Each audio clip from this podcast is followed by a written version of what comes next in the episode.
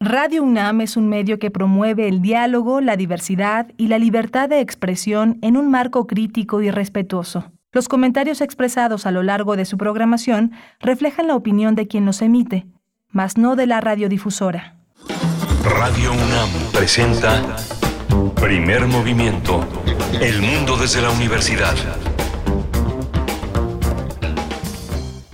Muy buenos días, ya son las 7 con 3 minutos de la mañana, hora del centro del país. Desde la capital estamos transmitiendo en vivo primer movimiento a través del 96.1 de la frecuencia modulada, el 860 de amplitud modulada y en www.radio.unam.mx. Hoy es miércoles 26 de octubre de 2022 y les saluda todo el equipo, a todos ustedes que nos sintonizan en esta mañana. Rodrigo Aguilar se encuentra en la producción ejecutiva, Violeta Berber en la asistencia de producción. Hoy está Andrés Ramírez en los controles técnicos y Tamara Quirós, como cada mañana, en las redes sociales que atiende sus comentarios, los comentarios que amablemente nos hagan llegar en esta mañana de miércoles. Miguel Ángel Quemain, por supuesto, en la conducción. Hola Berenice, buenos días, buenos días a todos nuestros eh, amigos y radioescuchas. Son, eh, tenemos un menú hoy muy interesante. Vamos a tener la presencia Secretos y Ensoñaciones, Interdisciplina Escénica y Videodanza con Rocío Becerril. Ella es videoasta, bailarina y coreógrafa. Dirige Presencia, Secretos y Ensoñaciones. Vamos a conversar con ella empezamos con danza. Empezamos con danza y seguimos con las fonografías de bolsillo. Hoy miércoles, más rarezas fonográficas. Una condesa canta trova yucateca. Es el tema que propone Pavel Granados, escritor y director de la Fonoteca Nacional, que estará en unos momentos. Bueno, así el cierre de esta hora con nosotros. Vamos a tener también, se aprobó en Tabasco el matrimonio igualitario. Vamos a hablar el tema con José Cruz Guzmán Matías. Él es fundador y presidente de Tabasqueños Unidos por la Diversidad y la Salud Sexual.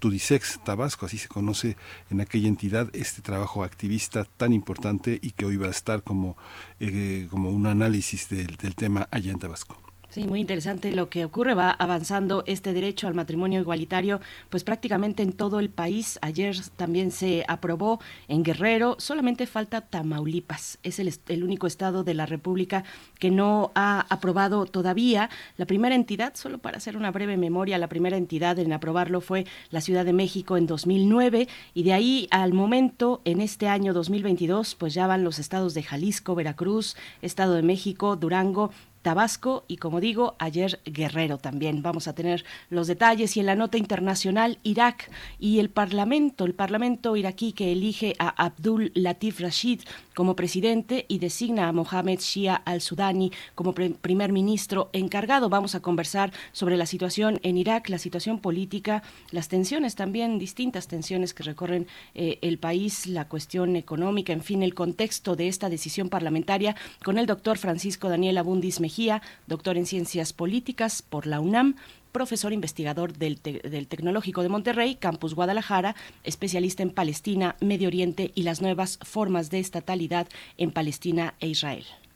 Hoy vamos a tener eh, la, la poesía necesaria. Hoy me toca, ¿verdad? Hoy me toca la poesía necesaria. Sí, te toca la poesía necesaria, pero si necesitas apoyo, nos echas un grito por aquí. Bien, Ángel, pues sí, la poesía necesaria hacia la tercera hora y después la mesa del día. La mesa del día, eh, muy interesante me parece el tema, hace 60 años, entre el 14 y el 28 de octubre de 1962 tuvo lugar la crisis de los misiles en Cuba, la crisis del Caribe, así la llamaba la Unión Soviética, pues este evento que puso al planeta al borde de, de una guerra nuclear entre Unión Soviética y Estados Unidos. Bueno, se cumplen 60 años en estos precisos días y bueno, la amenaza de un avance bélico de carácter nuclear no está desestimada eh, con el actual conflicto entre Rusia y la OTAN en territorio ucraniano. Así es que bueno, vamos a conversar al respecto, eh, cómo ver en retrospectiva a 60 años de la crisis de los misiles, eh, lo que está ocurriendo hoy, la amenaza nuclear. Hoy en día vamos a tener la participación en esa mesa del doctor Erasmo Sarazúa, docente e investigador del Departamento de Estudios Internacionales de la Universidad Iberoamericana, experto en relaciones internacionales, desarme y seguridad internacional. También nos va a acompañar el doctor Jans Fromo, médico cirujano oftalmólogo, investigador del SNI en la UNAM, eh, Asociación para Evitar eh, la Guerra, la, Ceguera en México, perdón, y es vicepresidente de la Asociación Internacional de Médicos para la Prevención de la Guerra Nuclear, eh, también Premio Nobel de la Paz 1985, es miembro activo de International Camping, bueno, se los voy a decir en español mejor, la campaña internacional para abolir las armas nucleares, ganadora igualmente del Premio Nobel de la Paz en 2017. Pues bueno, este, eso, ellos son los invitados para abordar este tema tan complicado, 60 años de la crisis de los misiles y la amenaza nuclear actual. Eh, pues es para la mesa del día, Miguel Ángel. Sí, eh, muy, muy, muy interesante y dos participantes muy muy, muy importantes. Vamos a tener para cerrar la edición de hoy el crisol de la química, la sección que el doctor Plinio Sosa, académico de tiempo completo de la Facultad de Química, realiza todos los miércoles. El tema de hoy es la gasolina y las celebrities eh, de la combustión. Estamos esperando sus comentarios en redes sociales. Mientras tanto, nos vamos con el reporte técnico semanal de COVID-19. COVID-19. Ante la pandemia, sigamos informados. Radio UNAM. La Secretaría de Salud informó que en los últimos siete días se registraron 53 nuevos decesos, por lo que el número de fallecimientos por enfermedad de COVID-19 aumentó a 330.332. De acuerdo con el informe técnico ofrecido ayer por las autoridades sanitarias, en ese mismo periodo se registraron 3.670 nuevos contagios, 3.670 nuevos contagios, por lo que los casos confirmados acumulados aumentaron a 7.107.009. La Organización Mundial de la Salud pidió no bajar la guardia ahora que los casos de COVID-19 y de influenza aumentan en Europa con la cercanía del invierno. Hans Kluge, director regional de la OMS para Europa, dijo que no es el momento de relajarse e insistió en que la vacunación continúa como una de las herramientas más eficaces contra la gripe y el COVID-19. Y en información de la UNAM debemos reflexionar acerca de la necesidad de un nuevo equilibrio entre las ciudades y sus entornos naturales y encontrar una forma más amigable de relacionarnos con la naturaleza, fue lo que afirmó Leonardo Lomelí, Vargas, secretario general de la UNAM en la conferencia inaugural del segundo Congreso Internacional de Estudios sobre la Ciudad, Comunidades eh, Postpandemia, eh, asimilar lo aprendido, eh, dijo que debemos repensar una mejor planeación de las actividades cotidianas y prescindir, por ejemplo, de los desplazamientos largos o el uso del automóvil y determinar qué actividades se pueden llevar a cabo de forma remota.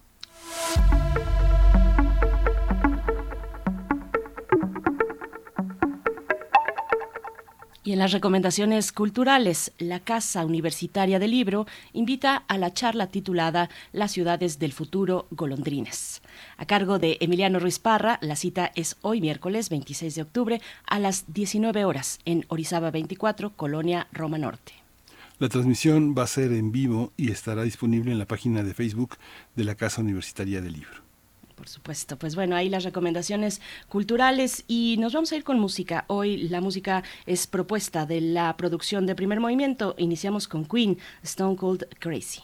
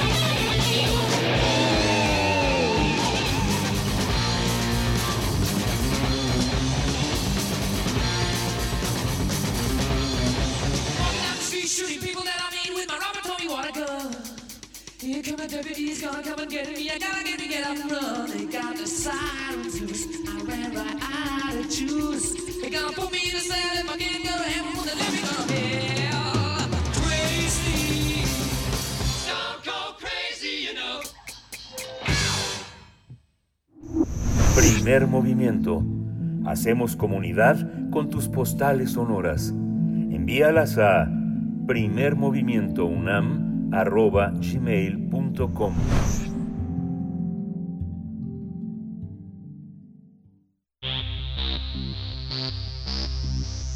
De festivales, ferias y más. Recomendaciones culturales. Presencias, secretos y ensoñaciones. Eh, se va a presentar los días 29 y 30 de octubre en el Foro Alicia Urreta de Casa del Lago. Es una actividad interdisciplinaria que reúne teatro, pintura, poesía, así como danza y forma parte de las coreografías que se transmiten a través de las pantallas. La coreógrafa Rocío Becerril, al lado de Araceli Mendoza y Sagrario Silva, desarrollan esta historia en las estaciones de un tren, bajo la idea de que la obra siempre está en movimiento y se da la posibilidad de abordar diferentes temáticas. Por ejemplo, en el camino se percatan de la presencia de migrantes, así como de distintos pasajeros y presencias extrañas que guardan historias de misterio, amor y desamor en sus maletas. Y bueno, el reto de esta propuesta, que reúne tres videodanzas y tres coreografías en vivo, consiste en dialogar y encontrar imágenes que expandan la danza hacia otros caminos y colaboraciones. Rocío Becerril eh, destaca que este trabajo ofrece al espectador la posibilidad de viajar y entrelazar una serie de historias, pero también reflexionar sobre sí mismo. Así es, y bueno, además la idea de transmitir coreografías de danza en la pantalla tiene como objetivo que las escenas dialoguen con los artistas en el escenario para lograr imágenes que despierten nuevos sentidos en el espectador. La propuesta escénica eh, que integra la obra está sostenida en tres ambientaciones. La primera en un tren donde se evoca la pintura del artista belga Paul Delvaux. En segundo lugar, una planicie donde hay una vía ferroviaria abandonada y un convoy detenido en el tiempo. Por último, el interior de un tren antiguo que evoca a un lugar fantasmal. Vamos a tener una charla esta mañana sobre esta obra que se presenta, como hemos dicho, los días 29 y 30 de octubre en Casa del Lago. Nos acompaña Rocío Becerril, videoasta, bailarina y coreógrafa, directora de Presencias, Secretos y Ensoñaciones. Rocío Becerril, buenos días. Te saluda Miguel Ángel Quemain y Berenice Camacho. ¿Cómo estás? Muy buenos días. Gracias. Gracias, Rocío. Pues la convivencia entre el video y la danza no es nueva. ¿Cómo, cómo, eh, cómo lo entendemos hoy? ¿Qué es, qué es, lo, qué es lo más eh, relevante del trabajo que presentas, lo más novedoso?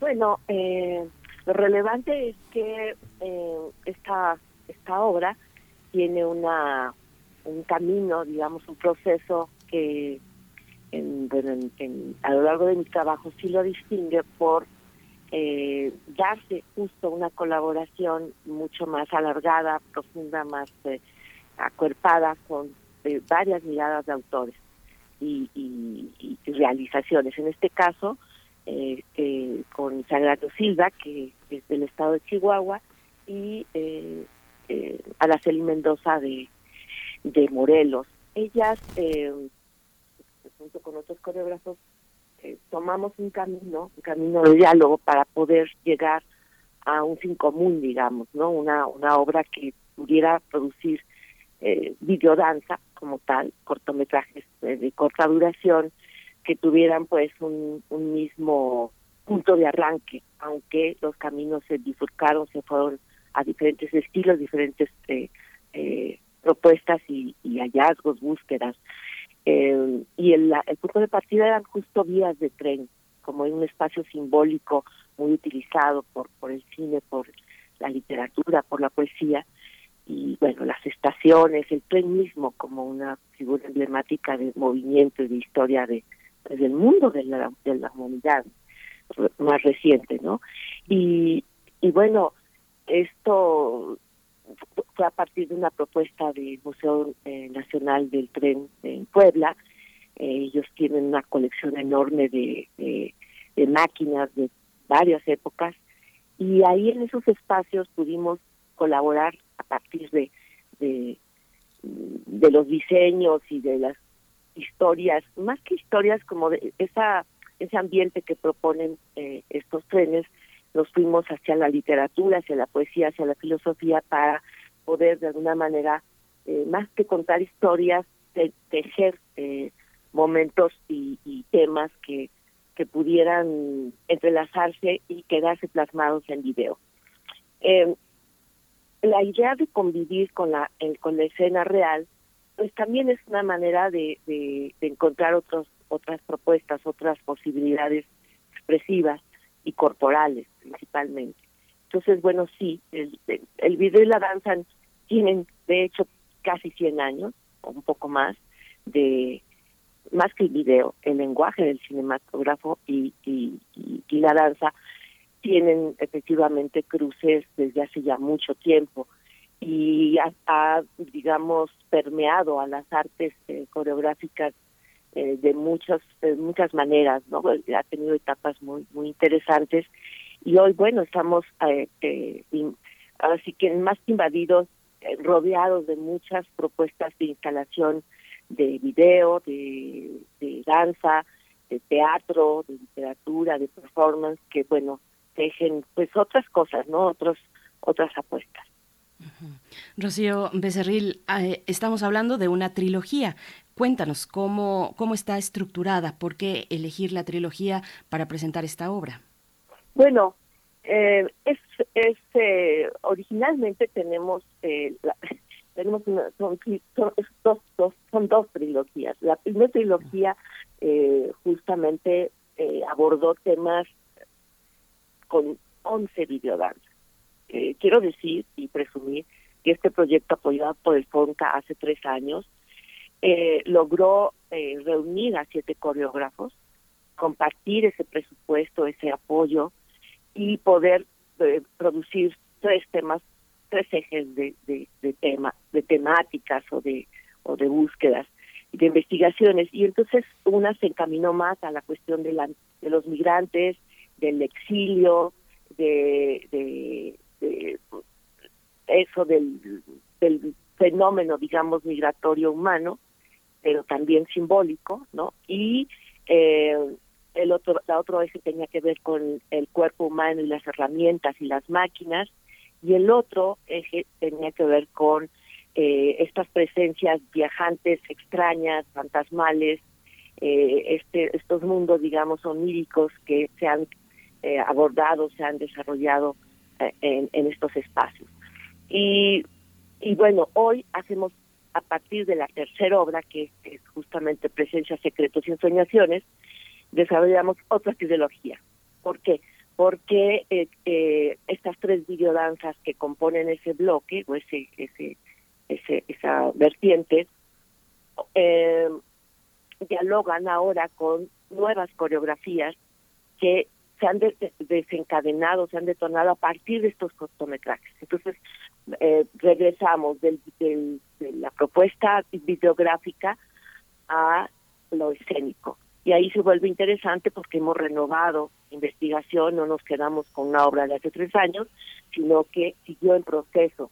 Y ahí nos encontramos nada más y nada menos que con tres autores que nos importan mucho, que es Arqueles Vela, un, un escritor y autor estridentista, eh, con María Zambrano, filósofa española, y eh, con eh, José Revuelta.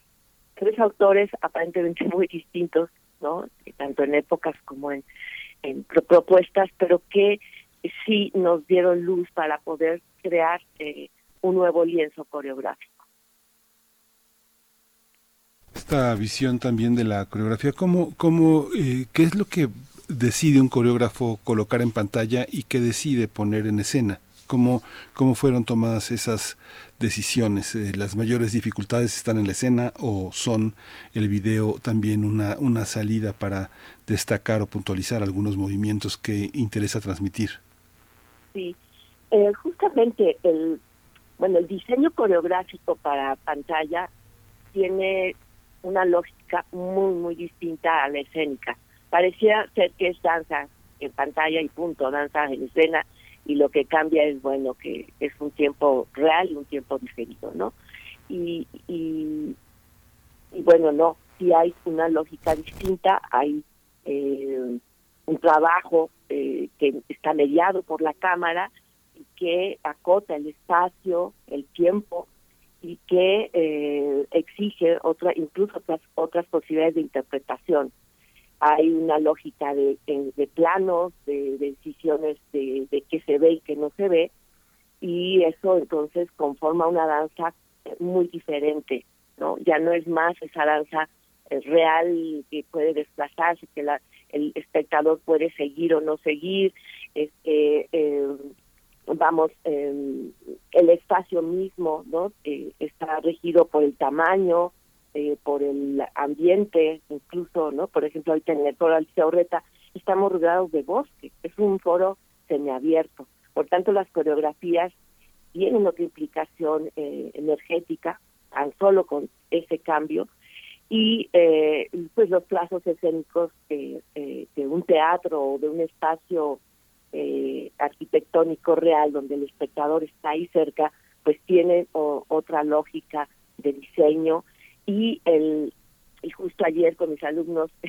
eh, planteaba cuando nosotros queremos dialogar con imágenes videográficas, sea una instalación, sea solo una pantalla, hay surge otro guion, surge otras necesidades de convivencia. Por ejemplo, en la obra eh, eh, hay un en la obra de, de- que está que se desarrolla eh, eh, en, el espacio abiertísimo de las llanuras de Chihuahua, junto en Olvidado, hay muchas muchas jóvenes bailarinas eh, eh, actuando y hay una baila, una un músico, una músico que está eh, con un cello sobre una vía de tren.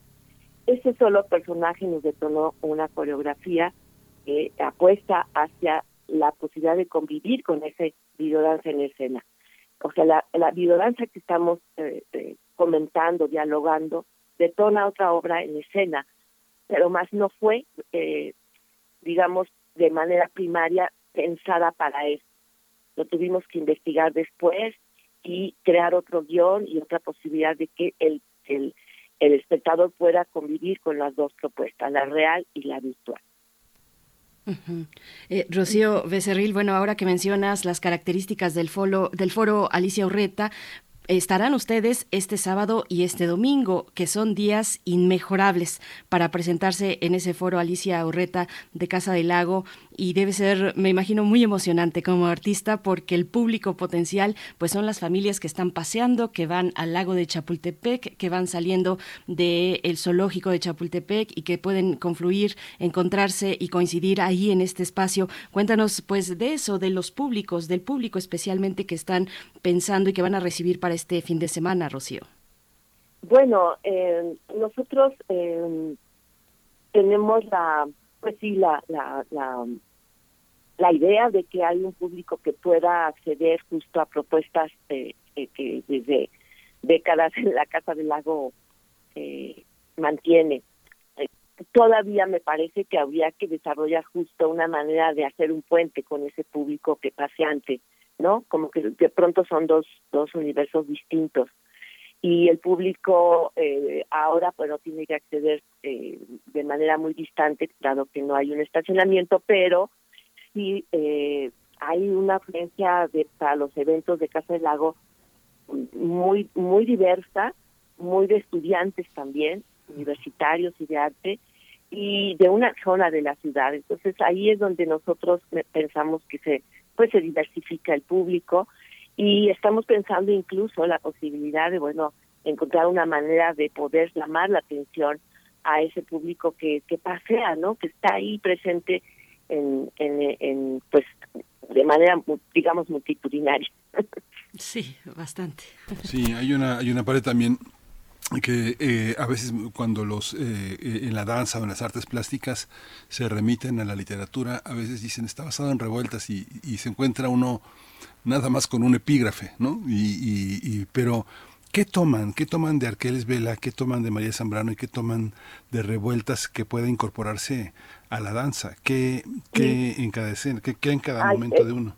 Esa pregunta me encanta porque justamente eh, esos tres autores eh, que ya de alguna manera habían estado ahí presentes en nuestras investigaciones, hoy aterrizamos y concretamos por qué estamos con por qué estamos con ellos, por qué los los llamamos de nuevo a, a ayudarnos, a apoyarnos, a abrirnos un, un eje de, investigación coreográfica. En el caso concreto de, de, de José Revueltas, tomamos una, un fragmento de su libro Muros de Agua, porque eh, ahí él relata como una un viaje en tren, en un vagón de tren oscuro, tremendo, de un largo viaje a las Islas Marías, cinco comunistas son aterrorizados por una presencia inquietante, tremenda de un asesino. ¿Sí? Eh, obvio, viaja junto con ellos con toda la idea de parte de, de la policía, del ejército, de asustarlos, de atemorizarlos. La escena es tremenda, es, es de una gran fuerza y nos hace justo reflexionar sobre pues esas presencias que que no son agradables, que, que, intimidan y que pueden generar procesos de, pues corporales muy tremendos, digamos, ¿no? Y bueno, eh, tiene que ver con con que en el vagón de tren no la vida de los hombres y las mujeres ha, ha- ha guardado, digamos, en momentos tremendos, ¿no? De, de mucha, mucho enfrentamiento y de mucho, pues, de guerra, digamos, ¿no? De guerra frontal, de guerra, de, exilio, de, de batalla, digamos, ¿no? No es una mirada muy muy tremenda y bueno, tomamos ese elemento espacial del vagón y esa presencia tremenda. Entonces, hay un momento en la obra en donde reproducimos corporalmente este momento. En caso de María Zambrano, es justo retomar estas presencias que en su libro Los Bienaventurados ella eh, habla del exilio. Pero ese, esa manera de María Zambrano de reflexionar el mundo con, con un, digamos, una postura esperanzadora, ¿no? Es una filosofía para mí siempre ha sido vitalista, es compleja María Zambrano. María Zambrano incluso vivió en México, eh, exiliada, y eh, este libro de los bienaventurados es una reflexión sobre los exiliados como seres eh, que se mueven lento, que guardan y suspenden el, en, en sus propios cuerpos el tiempo, el espacio, porque guardan también eh, vistos eh, de esperanza, digamos, ¿no? Visos que que no solamente son de lamentarse, sino de, de abrirse al mundo y de y de poder continuar un camino que, que no es como el de los demás, ¿no? Se habla de los desterrados, exiliados y obviamente pensamos en los migrantes contemporáneos, ¿no? Y en el caso de Arqueles es ahí algo que, eh, bueno, tomamos un, texto de, del más importante de este autor guatemalteco mexicano, que es eh, señorita, etcétera. Y este texto, eh, a, personalmente, a mí me, los estudiantistas siempre me han eh, eh, causado un gran interés por, por, por ser tan jóvenes, tan poco entendidos en México, pero tan tan eh, fuertes para abrir, digamos, un camino de cuestionamiento disruptivo de, de, la, de la cultura, de la escritura y del arte en general. Y bueno, ese camino me lo abrió, eh, supe de ellos a partir de mi obra sobre Nelly Campobello. De hecho, algunos consideran, no, no, no lo puedo asegurar, que Nelly fue de alguna manera una escritora estudiantista. No, no es por ahí, pero sí eh, a, conocer a Arqueles Vela y su señorita, etcétera, me dio esta idea de estos seres fantasmales también, eh, cuestionando el mundo, no incluso el feminismo no esta mirada de, de, del hombre que viaja junto a una mujer a la cual nunca realmente logra acceder y en donde está justo esta mirada esta nueva mujer no que en los años 20 surge liberada sexualmente eh, eh, mentalmente y políticamente también y y bueno eh, estos pasajeros porque son pasajeros que bajan no no es muy claro, pero son, es, ellos bajan de un barco. Pero yo lo transformé hacia un tren. ¿no? Ellos bajan de un tren, entonces eh, alimentan una, una serie de duetos que son pasajeros en pareja que bajan de un de un a estación de una estación de tren, de un vagón de tren a escenarios muy muy distintos, unos más hacia el fin del mundo, otros hacia una ciudad perdida como la que Arqueles nos nos hace vivir, cuestionando pues la modernidad, la máquina, eh, la ciudad misma, ¿no? Y, y eso alimentó pues eh, nuestros nuestras coreografías dándoles un sentido, ¿no? De, de, de preguntarnos sobre el mundo, de preguntarnos y por qué nos seguimos preguntando los los creadores de, acerca de nuestras grandes y problemáticas y hermosas ciudades. Rocío, qué, interesante propuesta eh, llena de, interpretaciones, de, referencias, eh, que, están ahí para que el espectador las descubra, además. Y bueno, hacen una evocación, una evocación ambiental a el pintor, este pintor de origen belga, Paul Delvaux, eh, un pintor pues fundamental, muy importante. Habrá incluso quien no reconozca el nombre del, del pintor, eh, del artista, pero sí, sí que hemos visto muchas de sus pinturas.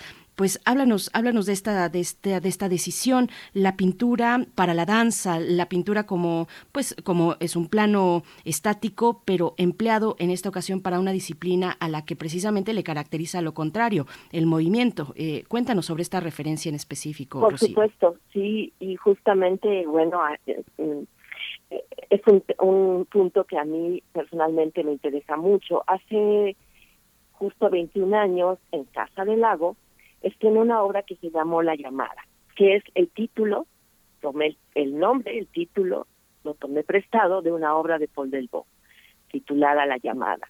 ¿Por qué Paul Delvaux? Bueno, Pa- Paul Delvaux eh, eh, mantiene un ejercicio de la pintura de décadas trabajando con eh, presencias eh, femeninas muy, muy inquietantes en espacios, digamos, surrealistas, aunque él eh, no se consideraba del movimiento surrealista, es un pintor eh, de Bélgica, eh, de la, digamos, en- entre la guerra, de la posguerra más bien, ¿no? Es, es un autor que, que crea un universo de muchísima producción y siempre hay la presencia de trenes.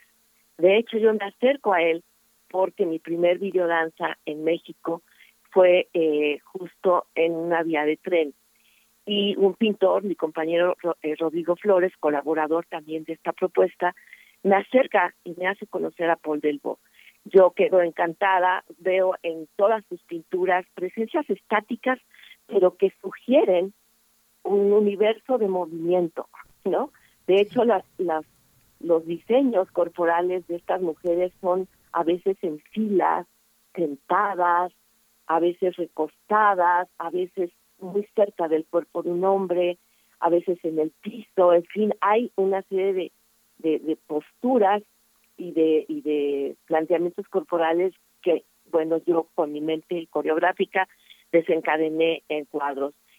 Hace 21 años se desarrolla esta obra con un éxito enorme. Quiero presumir al público y a ustedes que había cola hasta, hasta Reforma.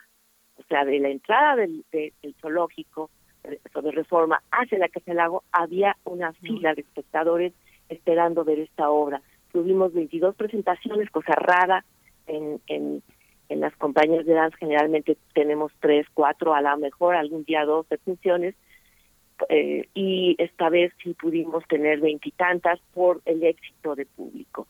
Eh, fue una obra que se desarrolló en todos los espacios excepto en, el, en la habitación de la directora, eh, la maestra Carmen Carrara, que apoyó esta propuesta y que se desarrolló en el bosque, en la Puergola, en las escalinatas, en el lobby, en el Teatro Rosario Castellanos, en fin, fue una obra también que eh, eh, eh, desarrolló como, como las pinturas de Paul Delvaux, el uso del, del bosque, del no teníamos vía de tren, pero sí teníamos un lago, teníamos eh, una, un, edificio antiguo que también tiene mucha presencia de esta arquitectura eh, evocada, eh, clásica, digamos, ¿no? Europea, y, que tiene que ver también con la ruina, un poco en, eh, en este aspecto de, de la, del, el paso del tiempo. Entonces, bueno, ¿por qué regreso con esta obra 21 años después? Porque en este proyecto originalmente yo eh, dirijo la videodanza Tren del Bo y esta videodanza regresa con esta propuesta. Tren del Bo es justo un, un regresar a Casa del Lago, un regresar a Paul del Bo, este, creando en video, en cortometraje para eh, con una con una serie de coreografías también inspiradas en otros cuadros, no repito los mismos, además es enorme esa producción, uno puede abrir su su obra y decir, bueno, aquí hay demasiado y escojo algunos cuadros los cuales parto para pues para eh, crear un discurso audiovisual pues muy distinto y muy diferente a lo que sucedió hace 21 años que justo además la obra se enfrentó eh, toda la guerra o la posibilidad de la guerra mundial a partir de las Torres Gemelas, entonces mi propuesta tenía mucho que ver con eso, que además Paul Delvaux, la única obra, digamos, política que hizo, fue justo eh, un lienzo que, que evoca la guerra, ¿no? Y ahí también, eh, pues, eh, hubo esa influencia. Pues Paul Delvaux está eh, presente porque él tiene una obsesión no solo con este universo femenino, eh, él trabajó a partir de muñecas de porcelana, de muñecas de, de, de- pequeñas, y sus, mujeres apelan a una feminidad multiplicada. No, los cuerpos desnudos no solo son sexuales ni sensuales, son, son cuerpos eh, fantasmales incluso, no, misteriosos, y tiene por, por tanto que ver con esta propuesta del misterio. Eh, quiero decir que la eh, esa eh, situación del misterio del fantasma también nos llevó a un interior de un tren que también Paul Delvaux tiene una pintura de una mujer justo adentro de un- una mujer sola desnuda en un eh, vagón de tren.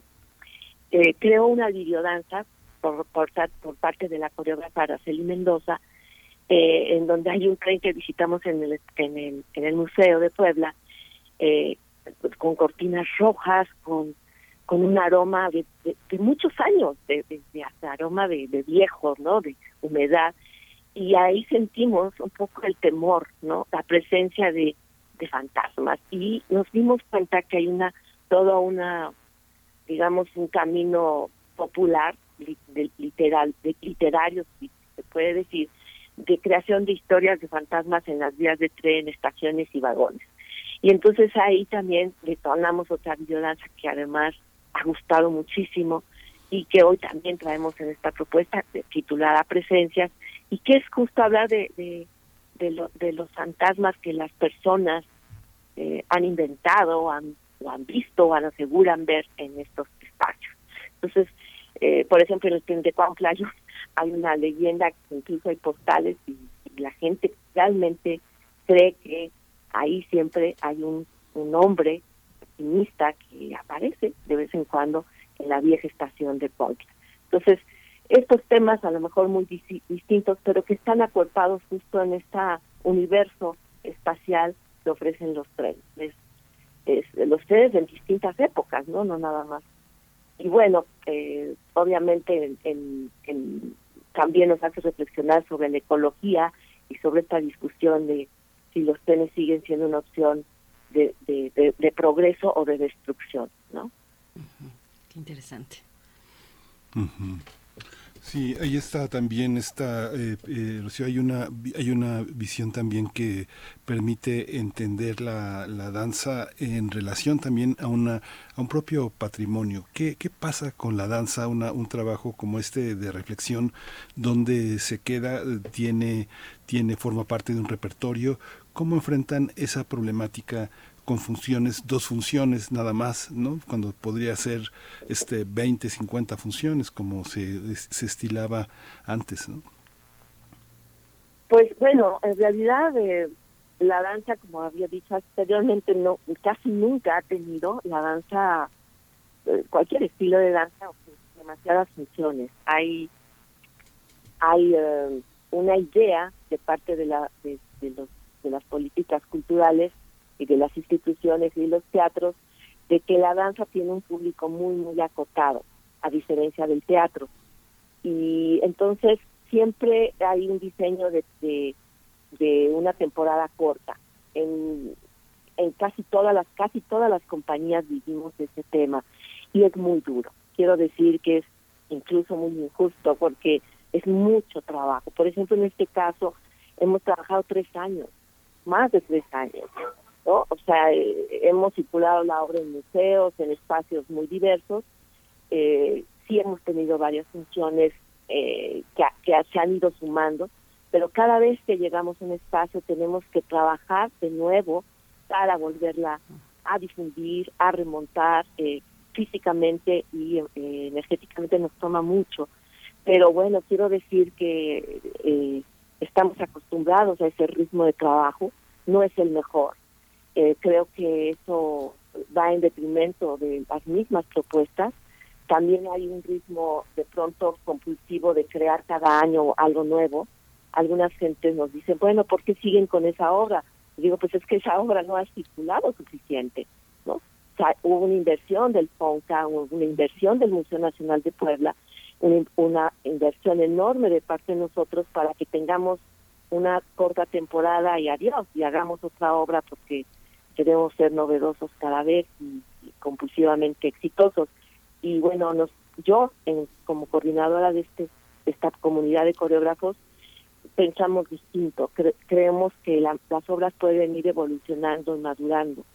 Eh, el público nos va dando pautas, ¿no? De qué, de qué funciona y qué no funciona. Pero sí, saltar de un espacio a otro, abrir las puertas es muy difícil. Esta obra, por ejemplo, la he propuesto en muchos teatros y eh, por ahora Casa del Lago en este año, desde apertura y de- después de la crisis de teatros cerrados, nos abrió la puerta con solo dos funciones, que agradecemos mucho, pero que sí implica pues eso, un desgaste, ¿no? No, no lo puedo dejar de decir. Claro. Pues eh, Rocío Becerril, muchas gracias. Hay que, hay que eso, darle recorrido, darle camino, rodar la obra y está presentándose entonces este fin de semana, 29 y 30 de octubre, en Casa del Lago, en el foro Alicia Urreta, que es este foro semiabierto. Eh, la entrada es libre, por supuesto, no se lo pierdan. Vayamos a apoyar la danza y en este caso un ejercicio de interdisciplina escénica y videodanza, presencia, secretos y ensoñaciones. Muchas gracias, Rocío Becerril, por, por esta, pues por esta charla, por tantos elementos que nos pones para, para iniciar esta mañana. Gracias. Muchísimas gracias a ustedes y a todos, eh, eh, audiencia. Muchas gracias. Hasta pronto. Hasta luego. Hasta pronto. Entonces, 7 con 45 minutos. Vamos con las fonografías de bolsillo. Primer movimiento. Hacemos comunidad en la sana distancia.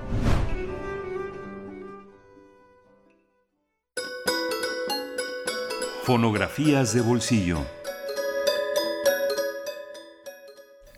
Más rarezas fonográficas. Una condesa canta trova yucateca. El tema de esta ocasión con Pavel Granados, que ya nos acompaña a través de la línea. Él es escritor y director de la Fonoteca Nacional y amigo de Radio UNAM y de Primer Movimiento. Querido Pavel, ¿cómo estás? Muy buenos días de miércoles. Desde Miguel Ángel, contento de saludarlos. Y pues es que me quedé picado un poco con este tema, que creo que es la tercera vez, ¿verdad? Sí, también nos dejaste picados, ¿eh? bueno, pues es que me quedé con cosas que contar y bueno, ya eh, la verdad es que al final de que me encontré este disco, es de los últimos que me he encontrado en la fonoteca buscando, la verdad es que estos últimos días he estado este, vi- viendo que hay algunas rarezas discográficas que tenemos y he pedido que se digitalicen ahí en la fonoteca, entonces pues no sé, me, me, me quedé complicado con el tema y me y a propósito de, esta- de esto me he estado acordando pues de algunos eh, aspectos de esta de, de esta cacería no de, de discos antiguos porque fíjense además que la industria de los discos es algo bueno curiosamente latinoamericano porque nos ha unido y también habría que ver hasta qué punto ha modificado eh, las, los usos de la música etcétera eh, estos cambios eh, eh, que son culturales influencias culturales que han modificado el panorama de la música en América Latina, que bueno, pues yo creo que los musicólogos conforme lo vayan, lo, lo, han, lo han ido integrando a sus investigaciones, pues han modificado también su punto de vista de lo que ha pasado en América Latina. ¿A qué me refiero, por ejemplo, con esto? A que antes los discos se grababan en los Estados Unidos y desde allá se distribuían a todo el continente. Eh, y poco a poco fueron poniendo pues puntos de grabación en América Latina. O sea que primero fue Nueva York y ahí iban los artistas, se conocían entre sí y hacían sus discos para distribuir en América Latina. Es el caso, por ejemplo, cuando Carlos Gardel grababa mm, en Nueva York, pero pues al mismo tiempo un mexicano como fue Juan Arbizu, que fue un cantante pues, internacional, lo mismo grababa en, Nueva York, pero entonces le decían a Arbizu, por ejemplo, oye, pues eh, está aquí Gardel, entonces aprovechando que está la orquesta aquí, vente a grabar mañana y ya grabas, graba Gardel y después grabas tú. Y eso hizo que Carlos Gardel, por ejemplo, escuchara a este cantante mexicano y además los dos grabaran tangos y además los dos compitieran en Sudamérica por el mismo mercado, es decir, que el- la, la voz de nuestro compatriota de Juan Arbizu se escuchaba en Sudamérica al mismo tiempo que Gardel. Entonces, estos discos se empaquetaban, se eh, importaban en cada uno de los países y los artistas mexicanos tenían una gran recepción en Sudamérica y bueno, eso hacía que además los cantantes de los países grabaran pues, los géneros de otros países. Entonces, de pronto escuchamos a los cantantes mexicanos en Sudamérica porque allá se distribuyeron sus discos, pero cantando pasillos ecuatorianos o música chilena o música en Bolivia. Entonces es, es curioso analizar esas grabaciones de los años 20, pero eso hizo que después los eh, existieran allá, pues bueno, yo creo que desde hace muchos años, la verdad, pero que me haya, me haya tocado todavía la suerte de ver ese fenómeno, era que había coleccionistas viajeros, porque entonces eh, de Argentina o de Colombia, eh, muchos em, coleccionistas vinieran a México a buscar las rarezas para llevar a sus países. Entonces todavía aquí en México eh, nos enteramos, por ejemplo, que había eh, sociedades, asociaciones o grupos de coleccionistas en Sudamérica que venían un poco eh, como cazadores de rarezas eh, a México a buscar esos discos porque tenían reuniones en fechas precisas en que los coleccionistas sudamericanos le exhibían a sus eh, colegas, sus colegas, no sé cómo se diga, eh, las grabaciones que encontraban en otros países y fundamentalmente, pues yo no sabía entonces, pero México era uno de los lugares en donde eh, se cazaban rarezas musicales. Entonces yo les preguntaba a los coleccionistas de otros países, ¿y por qué vienen a México? Y me decían, porque en Sudamérica, que hay una gran cantidad de coleccionistas, de cazadores de rarezas, ya nos acabamos los discos. Entonces tenemos que venir a México a buscar esas rarezas musicales. Entonces yo algunas veces fui guía de cazadores de discos de rarezas fonográficas que pues, a los cuales llevé a, pues, a varios lugares, a varios tianguis a ver qué nos encontrábamos. Y sí, de pronto, eh, por ejemplo, yo no sabía que en el Porfiriato habían venido a México eh, artistas colombianos que habían grabado aquí música colombiana y pues ayudé a algunos a encontrar algunos de estos de estos discos. Entonces, ¿por qué? Porque habían quedado eh, pues huellas de otros de músicos de otros países eh, en esta pues qué será mezcolanza de géneros y de viajes porque lo mismo aquí habían llegado eh, artistas eh, puertorriqueños y lo mismo en, en las Antillas habían llegado artistas mexicanos. Y hoy qué ha pasado con eso bueno esto de que les hablo pues que habrán sido los años 90 quizá a principios de los años de- del siglo XXI y se dieron este tipo de cosas todavía este y estas reuniones. Por ejemplo llegaron aquí yo, eh, algunas personas que yo conocí eh, me contaban de algunas eh, eh, eh, cafés o restaurantes que tenían discos y llegaba la gente a comer, pero te podían poner en tu mesa un disco, una rareza fonográfica que tú quisieras escuchar mientras comías, y eso, por ejemplo, era muy común en Colombia. Entonces, ¿qué ha pasado desde entonces ahora? Pues ahora lo que pasa es que existen, naturalmente existen, creo que hasta han florecido más estas, eh, pues ahora yo creo que grupos en internet que uno busca, yo no he buscado y si uno eh, busca, pues naturalmente encuentra también cosas fantásticas, es decir, grupos que se dedican a eso en distintos países. Entonces hay grupos que se dedican a las rarezas fonográficas en los Estados Unidos, en Colombia, en México, y que ahora pues es mucho más fácil eh, intercambiar, presumir la, las, la- los resultados de estas cacerías. Entonces hay muchísimos eh, eh, grupos que muestran, por ejemplo, la- las cómo hay ventas de garage en muchísimos lados y encuentran de pronto lotes de música antigua que están, eh, bueno, de, de, de, de- de muestras de grabaciones de los años 20, de los años 30, que están cazando por todos lados música, ¿no? Bueno, pues yo traje para presumir, porque creo que es un pequeño lote de discos que hay en la Fonoteca Nacional.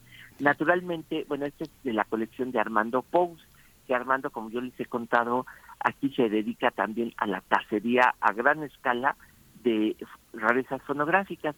Pues resulta que hay una cantante que yo la había escuchado porque hace muchos años sabía yo que había grabado una canción de María Grieber, pero yo la verdad es que pensé que era mexicana y ahora que busqué en la Fonoteca Nacional vi que Olga Medolago Albani había grabado en Nueva York a finales de los años 20 y que en algunos de los catálogos de la música de entonces se dice que es una condesa, la condesa Olga Medolago Albani.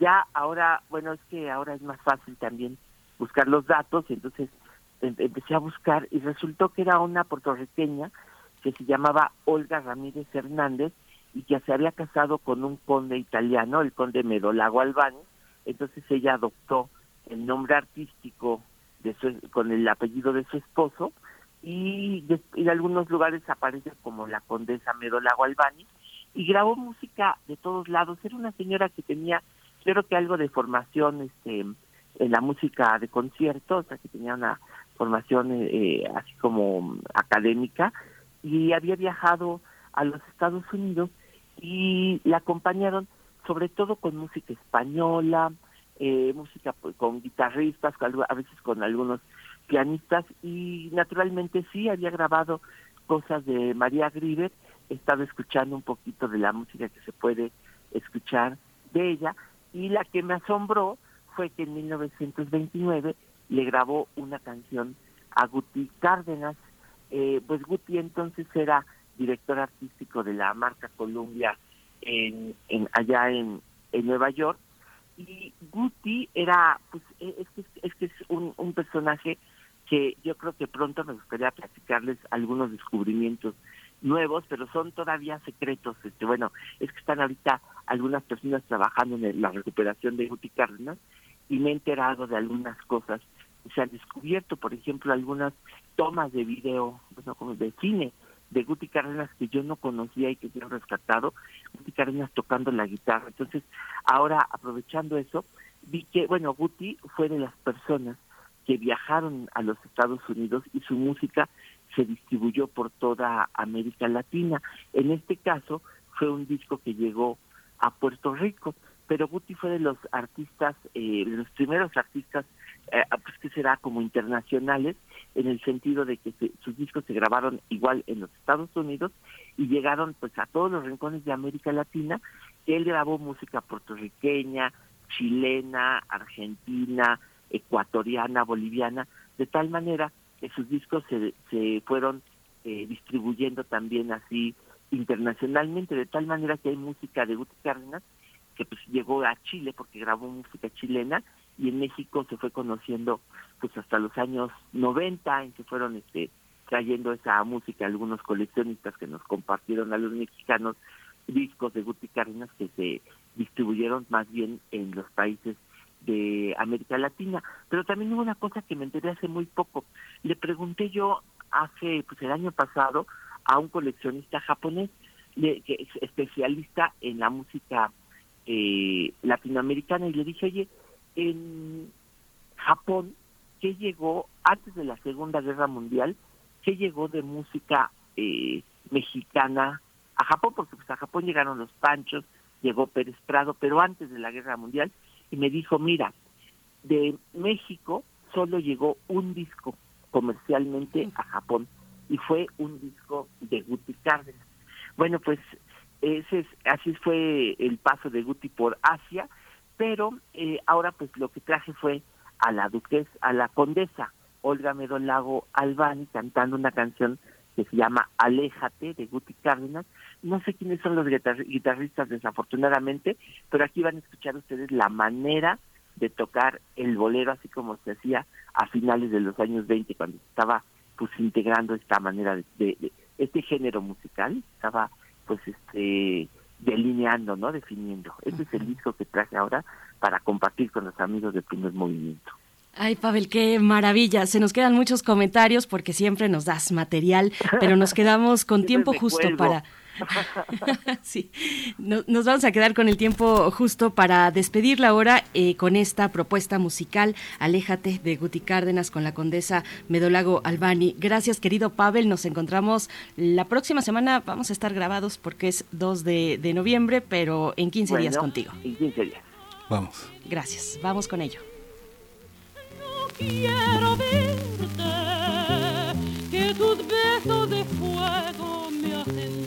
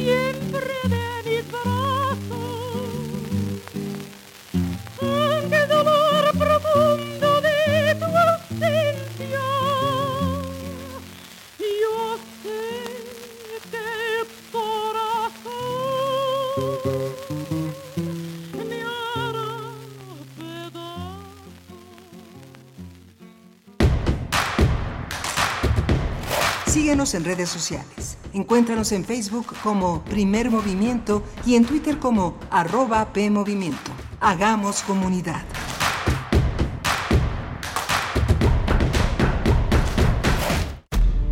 Un tejido infinito de impulsos. Un diálogo en los matices del silencio. Islas resonantes. Pensar el mundo a través del sonido. Sesiones de escucha y diálogos en torno al sonido. Con Cintia García Leiva. Islas resonantes. Miércoles a las 4 de la tarde, después del corte informativo. Repetición, sábados a las 19 horas, por el 96.1 de FM. Radio UNAM. Experiencia sonora. Ser verde no es estar a la moda como muchos piensan. Hoy, ser verde está siendo un estilo de vida para miles de personas. Porque a ti como a nosotros nos preocupa el cambio climático, el cuidado del agua, de los bosques y el bienestar animal. Y aunque nos sigan criticando, seguiremos trabajando. Porque hasta ahora el 90% de las propuestas medioambientales y por los animales son del verde. Es momento de gritar fuerte y con mucho orgullo. Yo quiero un México más verde.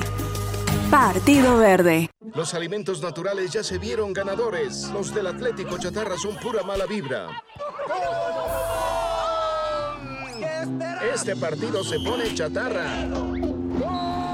Intentan doblar a los del Club del Antojo a fuerza de ingredientes malignos.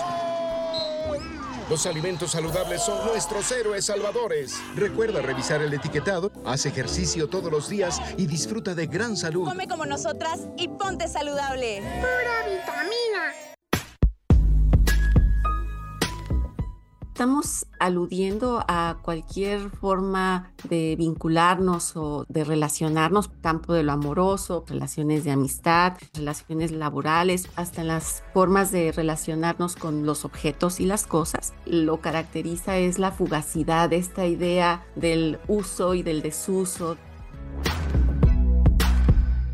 Seguimos construyendo igualdad. Sintonízanos este miércoles a las 10 de la mañana. Tenemos como invitada a Tania Rocha, psicóloga social y especialista en género, que nos habla sobre relaciones líquidas.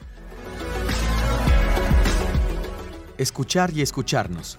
Construyendo igualdad. Décima temporada.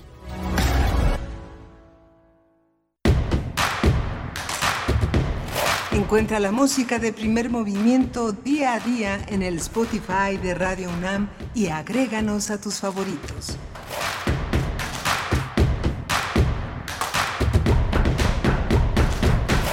Hola, buenos días. Ya son las 8 de la mañana con 3 minutos en este miércoles 26 em, de octubre. Estamos aquí en primer movimiento en Radio UNAM, en Adolfo Prieto 133, en la colonia del Valle, donde tiene su sede, su espacio Radio UNAM. Está Rodrigo Aguilar en la producción ejecutiva. Esta mañana Violeta Berber en la asistencia de producción y Andrés Ramírez en los controles técnicos. Mi compañera Berenice Camacho al frente del micrófono. Berenice, buenos días. Miguel Ángel Quemain, muy buenos días. Estoy revisando las redes sociales, viendo los comentarios.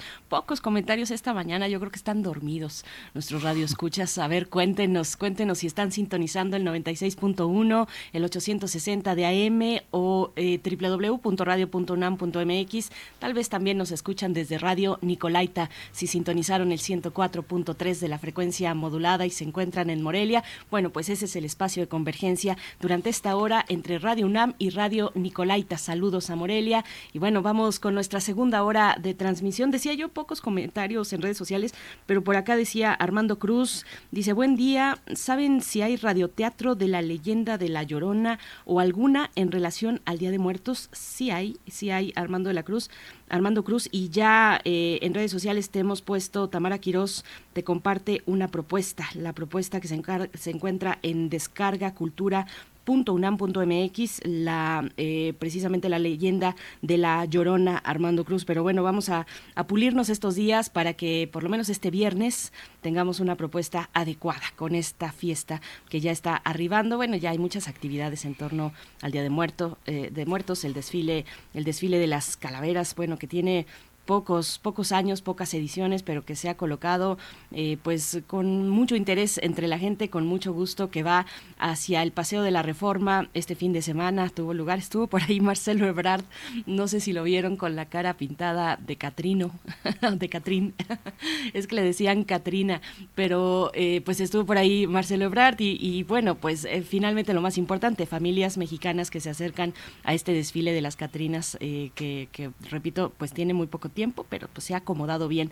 entre el gusto de la gente, Miguel Ángel. Sí, es muy, muy interesante. Eh, los, el, el, fin de semana pasado, el sábado, eh, estaba hasta muy noche todavía la visita en reforma a los alebrijes. Era una, un desfile enorme de, de gente eh, tomándose fotos, eh, visitándolos. Eh, una, una actividad muy, muy intensa. Reforma es un escenario que hasta muy tarde, cuando hay exposiciones, eh, la gente frecuenta con muchísima alegría y de una manera muy familiar. Tal vez porque al día siguiente, eh, cuando es sábado o el viernes, no van a la escuela los niños, pero o mucha gente no trabaja el sábado o el domingo, pero muy muy muy lleno no a pesar del frío este o, de que no sea quincena porque también es un factor que eh, influye muchísimo en la presencia de, la, de las personas. Digo, salir con niños implica tener eh, el bolsillo eh, cargado, no, no, es fácil privarse de agua, de, de, alguna golosina, de alguna estancia, alguna estación para comer algo. Este, siempre es difícil para familias que son muy, muy amplias. ¿no? Claro, y tal vez el contraste sea cuando el turismo, bueno, cuando los visitantes son turistas, son turistas. Yo eh, me pude acercar este fin de semana al mercado de Coyoacán, -huh. pasar por el, el, por la casa Museo Frida Kahlo, que bueno, siempre está a reventar, pero en estos días, bueno, pues sí se incrementa bastante la visita a, y en ese circuito, en esas pocas cuadras, pues se concentra muchísima gente y se empieza a ver todo tipo pues de, de objetos alusivos al Día de Muertos. Pues ayer nos enviaban, de hecho, en redes sociales nos enviaban por ahí una fotografía ya de un altar de muerto, eh, de un altar para los muertos, pero estoy tratando de acordarme, sí, por acá está, eh, nos hacía llegar Gabriel del Corral eh, en Twitter, nos ponía una fotografía el día de ayer, una ofrenda de muertos, dice mi amiga alemana Inés Bols, ya puso su ofrenda del Día de Muertos, dice que le falta la comida, saludos a todo el equipo, pues sí, todavía falta la comida, también en la mía, Gabriel del Corral, nos falta todavía la comida, por ahí puse un pancito nada más, pero pues ya se irá nutriendo a lo largo de estos días de aquí al 31, primero y 2 de octubre, 31 de octubre, perdón, primero y 2 de noviembre. Pues en eso estamos, Miguel Ángel, y ojalá no fallemos este viernes con una buena propuesta de radioteatro eh, alusiva a esta fecha. Pero por delante tenemos en esta hora nuestra nota nacional, vamos a hablar de Tabasco y la aprobación del matrimonio igualitario. Nos estará acompañando José Cruz Guzmán Matías, fundador y presidente de Tabasqueños Unidos por la Diversidad y la Salud Sexual, que en sus siglas se lee como Tudisex Tabasco AC. Es lo que viene para, para este momento, Miguel Ángel. Sí, vamos a tener también en lo internacional el caso de Irak. El Parlamento ha elegido a Abdul Latif Rashid como presidente y designa a Mohammad Shia al-Sudani como primer ministro. Vamos a tratar el tema con un especialista, el doctor Francisco Daniel Abundis Mejía. Él es doctor en ciencias políticas por la UNAM, es profesor investigador del TEC de Monterrey Campus Guadalajara y es uno de nuestros eh, grandes especialistas en Medio Oriente y las nuevas formas de estatalidad en Palestina y en Israel. Vamos entonces con nuestra nota nacional. Primer movimiento. Hacemos comunidad con tus postales sonoras. Envíalas a primermovimientounam.gmail.com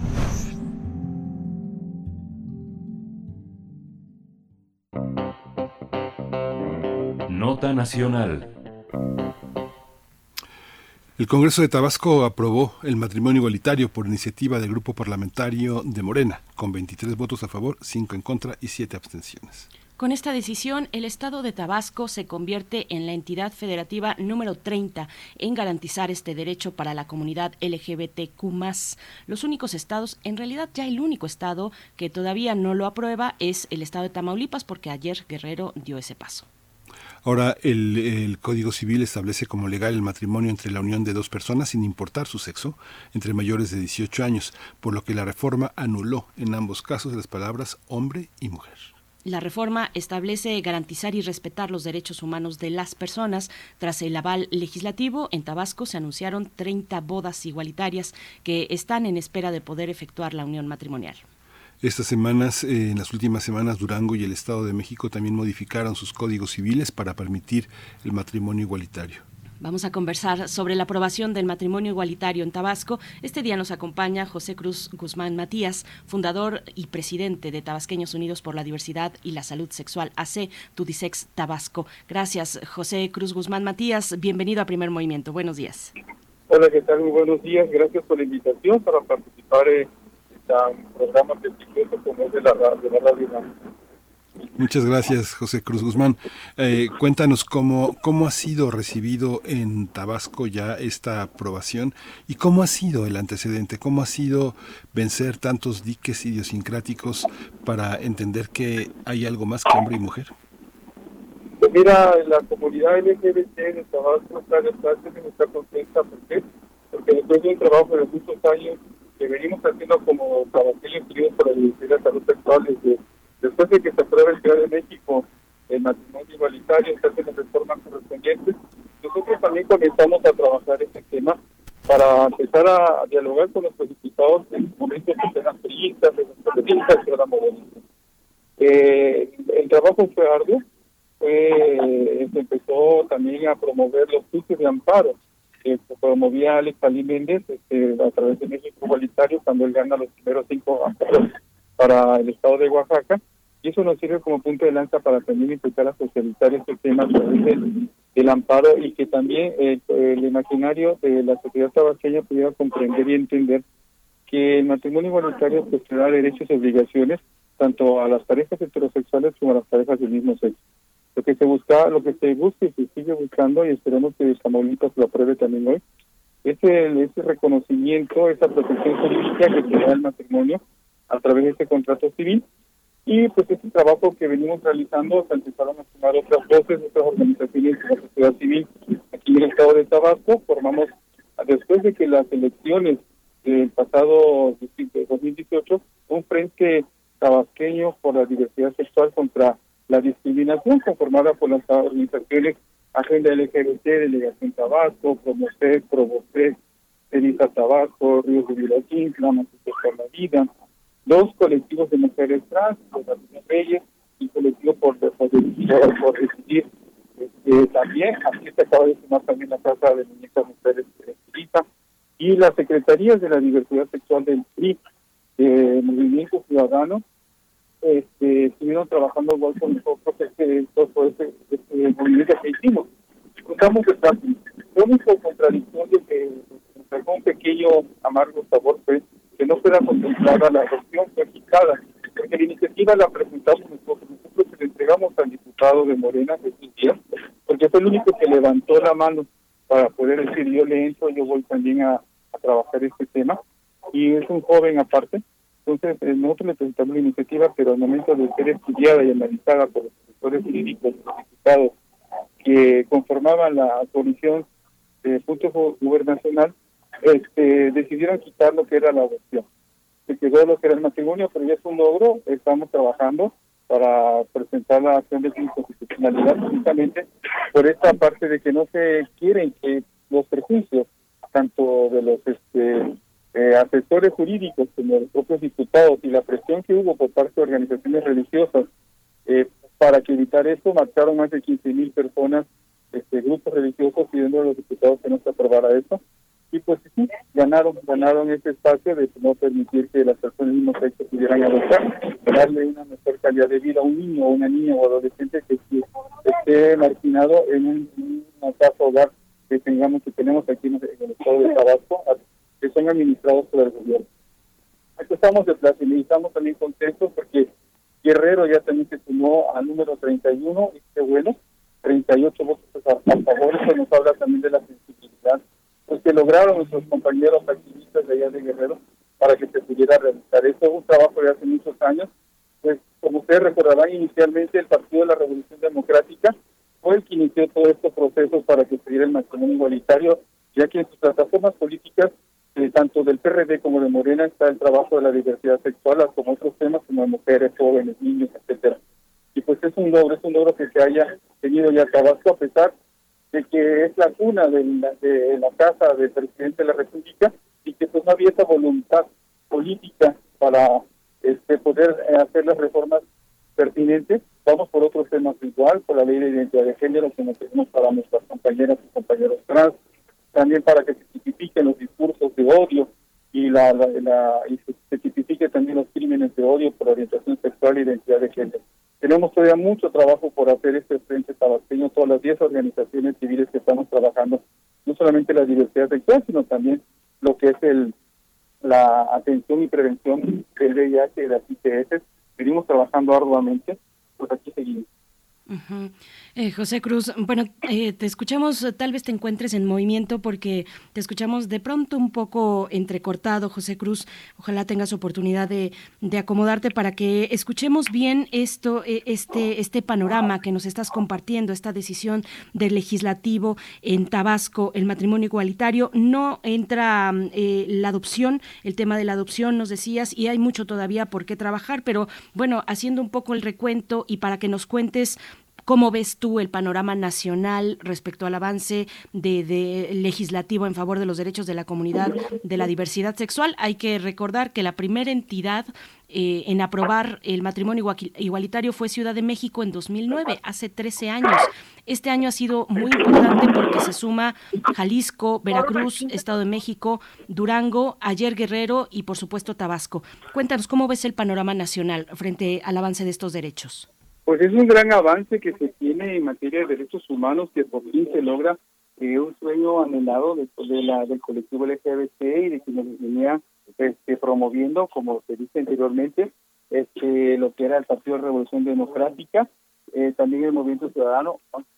Este, para poder trabajarlo ahora y es, es un logro, es un logro de todos y de todas, eh, no solamente de un solo partido, sino que han confluido todos los partidos de, políticos que tenemos aquí en la República Mexicana, que hasta los que son de derecha han aprobado, como por ejemplo en Querétaro, que se logró que fuera a través del Partido Acción Nacional. Entonces, eso nos habla de una pluralidad, de que sí tenemos este legisladores que están sensibilizados, legisladores que ven que realmente hay que proteger los derechos humanos de quienes no somos heterosexuales y de que podemos también te- accesar a estos derechos y obligaciones que conlleva el matrimonio igualitario, más bien ya el matrimonio civil, porque ese eh, es un contrato jurídico lo que se realiza para poder eh, obtener ese ese documento que te va a dar te va a garantizar proteger tu patrimonio de familia, la seguridad social, el derecho a la adopción, el derecho también a una pensión alimenticia en caso de divorcio, el derecho también a obtener una, una vivienda digna juntando créditos hipotecarios, etcétera. Entonces, vemos un avance. Tabasco, como dije anteriormente, anteriormente, no tenemos una ley de identidad de género, no tenemos tampoco tipificado los discursos y los este, delitos de odio por orientación sexual o por este identidad de género. Estamos jugando también porque se da una buena educación sexual integral en el estado de Tabasco. Somos Tabasco el, el segundo lugar a nivel nacional de embarazos en, en adolescentes menores de 17 años y eso nos habla de que tenemos una, que todavía nos falta mucho trabajar en educación sexual, en este, violaciones o en abusos sexuales. Tabasco, a pesar de ser la cuna del presidente de la República, pues estaba muy rezagado en materia de derechos humanos. Pero vamos avanzando. ¿Cómo ha sido, cómo ha sido eh, José Cruz la, eh, la recepción de este, estos temas entre las comunidades indígenas? Sabemos que todo un tema, el tema de la masculinidad, el tema de la diversidad sexual, de la homosexualidad y de los matrimonios tienen una cuestión polémica dentro de la comunidad indígena y sobre todo a- aquellas, aquellos territorios que están muy dominados tanto por los grupos evangélicos como por los grupos católicos. ¿Cómo se da la relación con las culturas originarias eh, y sobre todo los territorios que tienen reconocidos algunas formas de gobierno con usos y costumbres en algunas áreas, en algunos territorios de su vida cotidiana. ¿Cómo se da esta, esta, esta parte? ¿Cómo lo reciben? Pues mira, aquí en Tabasco eh, sí tenemos tenemos comunidades, este, eh, las que mencionas indígenas, pero también tenemos alguien que está presionando demasiado para que no se otorguen estos derechos al colectivo LGBT de Tabasco, que son los grupos religiosos. Antes de que fuera este, aprobada la iniciativa del matrimonio igualitario, eh, marcharon más de 15 mil personas, con- contando Iglesia Católica como los grupos evangélicos, este, marcharon pidiendo no a la, al matrimonio igualitario, no al aborto, no a la prohibición de las terapias de conversión, porque ya se presentó la iniciativa de las terapias de conversión, que eso pues, empezó a mover mucho ruido dentro de los grupos religiosos. Y que hizo también eso de que diputados que son de izquierda, estamos hablando tanto de Morena como del PRD, eh, empezaron también ellos a acompañar a esos grupos religiosos en sus marchas, en sus mítines, hablando de que no se aprobaría el matrimonio y efectivamente quienes apoyaron estas marchas o estos mítines o que hablaron en contra, mandando mensajes de odio, porque decían de que solamente Dios había creado hombre y mujer y que el matrimonio era entre un hombre y una mujer, pues votaron en contra. Y quienes creíamos que eran nuestros aliados este, de izquierda, que era el PRD, la bancada completa, seis diputados, votaron en contra de, de- de nuestros derechos, cuando ya habíamos tenido diálogos con ellos, habíamos pensado que habíamos sensibilizado a, a estos diputados del PRD y a pesar de que había venido su director nacional de diversidad sexual, Antonio Medina, a hablar con ellos, a sensibilizarlos, a hablar sobre el tema, para que comprendieran y entendieran por qué la necesidad de aprobar este, esta figura jurídica, votaron en contra.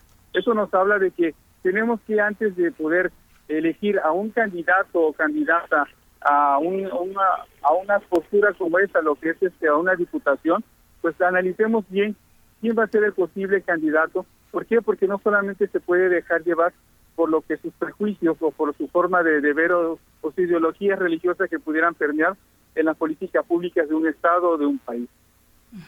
José Cruz, me interesa también que nos comentes cuál es la situación de las ECOSIG, de las terapias de conversión que has mencionado antes, eh, cuál es la situación en el Estado, qué tan recurrentes, qué tan populares son entre la población, eh, quiénes son los grupos que están ofertando estas, estas terapias, pues que buscan corregir algo que la comunidad ha dicho, pues no hay nada que corregir, no hay nada, es una decisión y se tiene que respetar. Eh, cuéntanos, José. Efectivamente, en marzo de este año, eh, a través de la diputada Casilda Ruiz Agustín de Movimiento Ciudadano, se presentó la iniciativa para eh, tipificar como delito las terapias de conversión o los esfuerzos para corregir la orientación sexual e identidad de género, las ECOSIP. Y esto causó mucha, levantó muchas ámpulas entre los grupos religiosos. Como te digo, empezaron a manifestarse fuera del Congreso del Estado para solicitar a los diputados que no se apruebe ese tipo de, de, este, de legislación toda vez que la iniciativa presentaba de que en caso de residencia de los tutores o padres de familia de llevar a sus hijos a un centro o lugar para curarles su supuesta homosexualidad, lesbiandad o transgenerismo, este, podrían perder la patria potestad. Eso levantó ámpulas y más que también ya se había presentado la, iniciativa de la ley vicaria precisamente para lo mismo. Entonces, eh, tenemos una fuerte oposición por parte de los este, grupos religiosos y grupos este, detractores de los derechos humanos, hablando de colegios de abogados aquí de Tabasco, que están también aregando para que no se apruebe esta iniciativa presentada por la diputada Casilda Agustín Ruiz. Y pues vemos con tristeza de que lo- la religión, la forma, las ideologías religiosas están ganando terreno y que eso hace que el mismo ciudadano y ciudadana se vaya en contra del colectivo LGBT.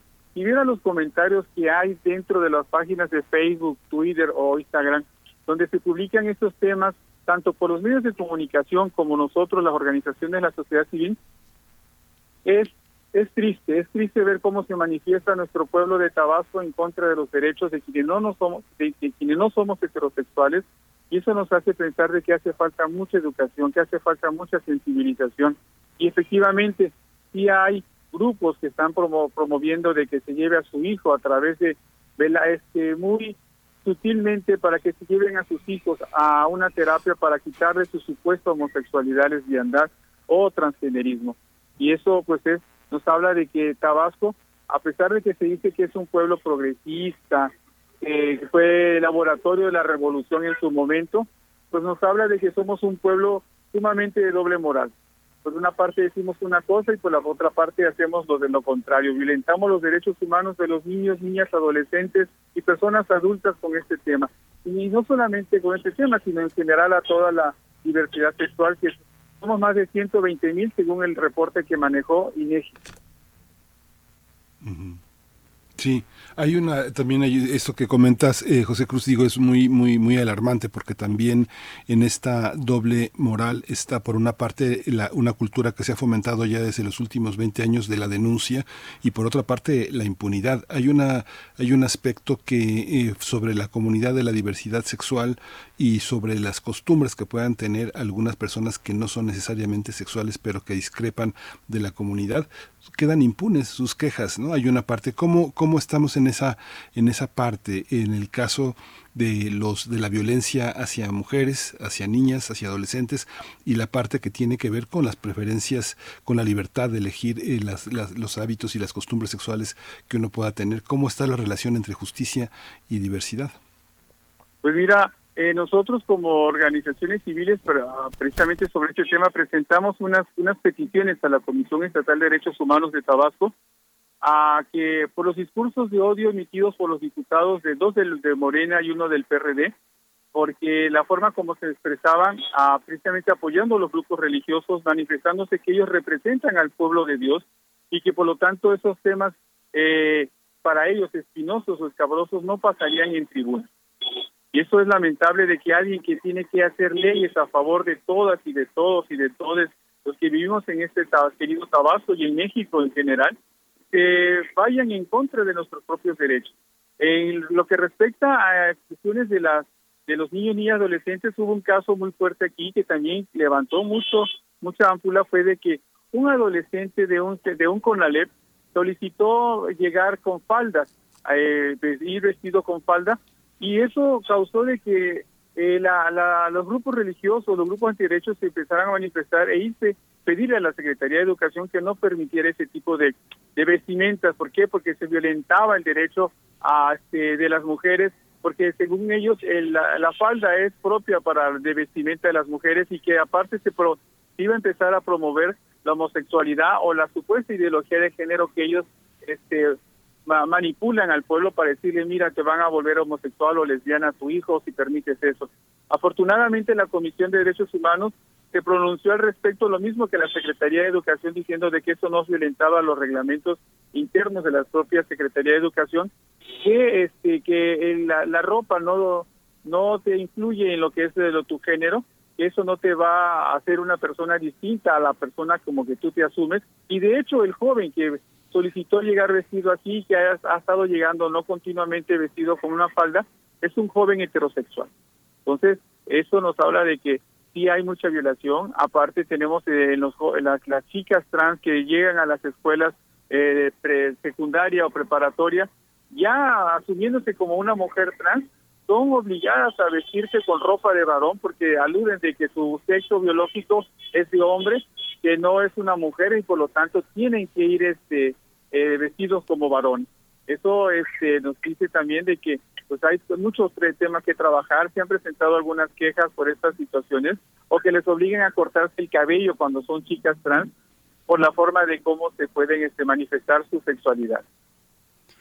Ay, José Cruz, eh, qué, pues qué ejemplos son botón de muestra de tantos prejuicios, de tanto que hay que eh, desmontar eh, para, para tener una, una vida, una vida en libertad, una vida con propias decisiones que, pues, que están ahí en esta lucha, ustedes y otras organizaciones. José, te pregunto, bueno, el derecho a la adopción no ha sido incluido en esta ley, en esta ley que sí aprueba el matrimonio igualitario, mm, y para muchos, pues, adoptar es una manera de formar una familia. No es la única, por supuesto, aunque, eh, porque sabemos, pues hay familias en muy diversas formas, pero ¿cómo ves las condiciones en esta legislatura para que pueda avanzar este, este derecho, el derecho a la adopción, junto con los que nos estás comentando, pero particularmente este que tiene que ver con la familia y con el matrimonio?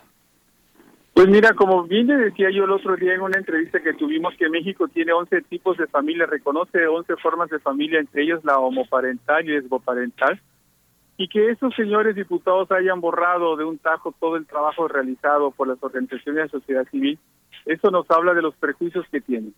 Nosotros como organizaciones vamos a estamos trabajando para presentar la acción de inconstitucionalidad por lo mismo, aunque ya la Suprema Corte en el 2015 se pronunció al respecto cuando eh, en Campeche igual se hace lo mismo, se aprueba el matrimonio y se deja fuera la adopción y la Suprema Corte de Justicia se, manifiesta diciendo de que es violatorio de los derechos humanos de las familias homoparentales o lesoparentales que no tiene nada que ver la orientación sexual para poder darle una calidad de vida a un niño o una niña adolescente que sea adoptado.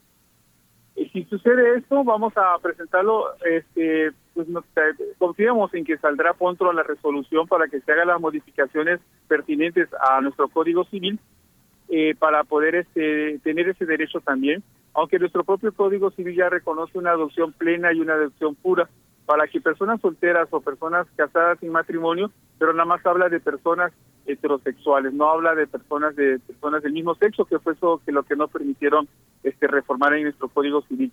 Por lo tanto, estamos trabajando y desgraciadamente ya nada más le quedan a esos legisladores de esta 64 legislatura un año exactamente, porque para noviembre del próximo año dejarán de ser diputados por las reformas que hubieron para ser este el tiempo que iban a durar los nuevos este, diputados en, el pro- la próxima reelección para el 2024.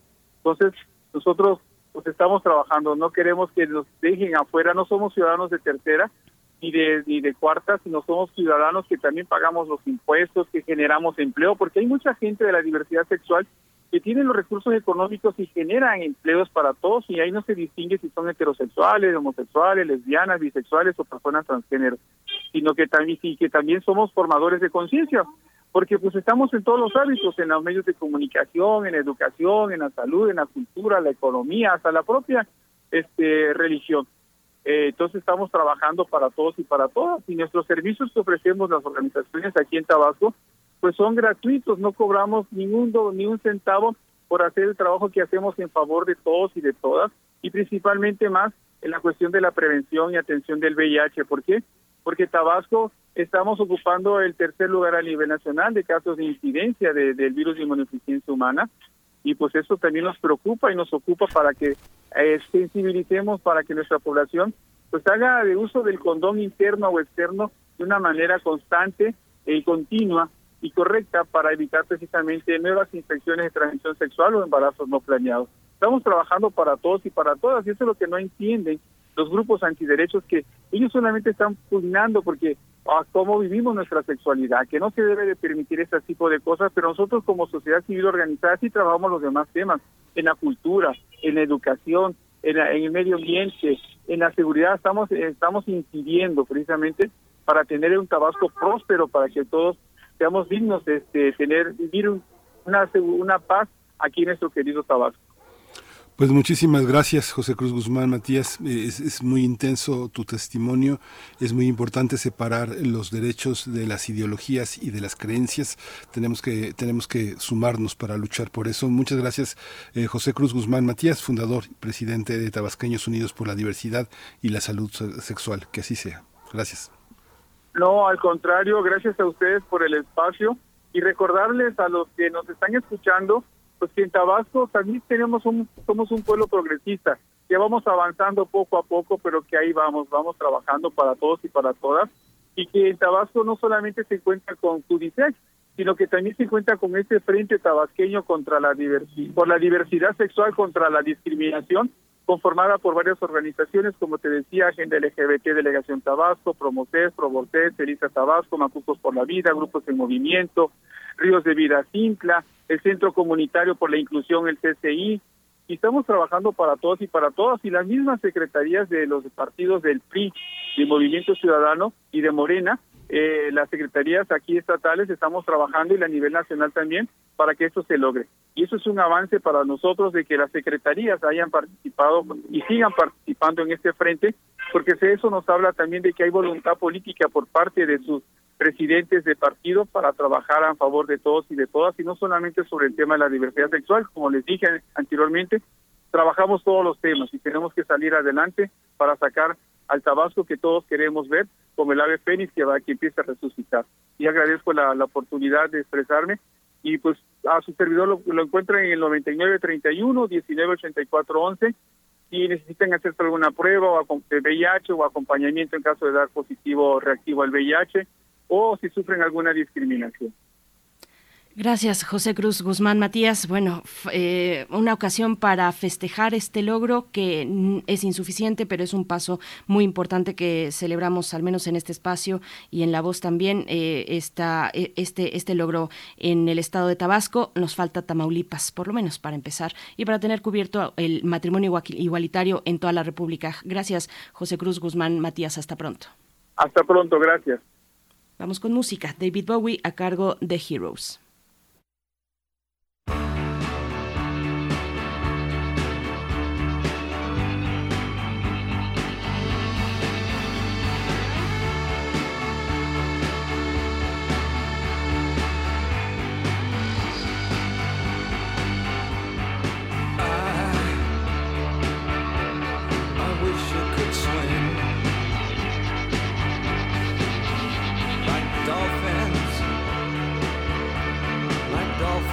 swing.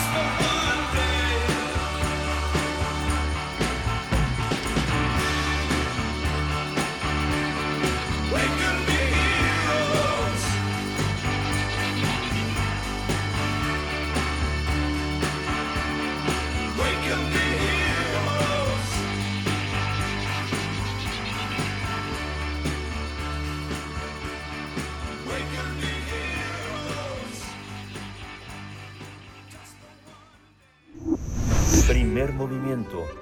Hacemos comunidad en la sana distancia.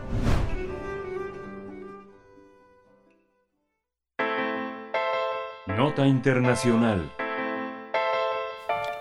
El Parlamento de Irak eligió al exministro Abdul Latif Rashid como el nuevo presidente del país y el grupo político más grande del legislativo designó a Mohamed Shia al-Sudani como primer ministro.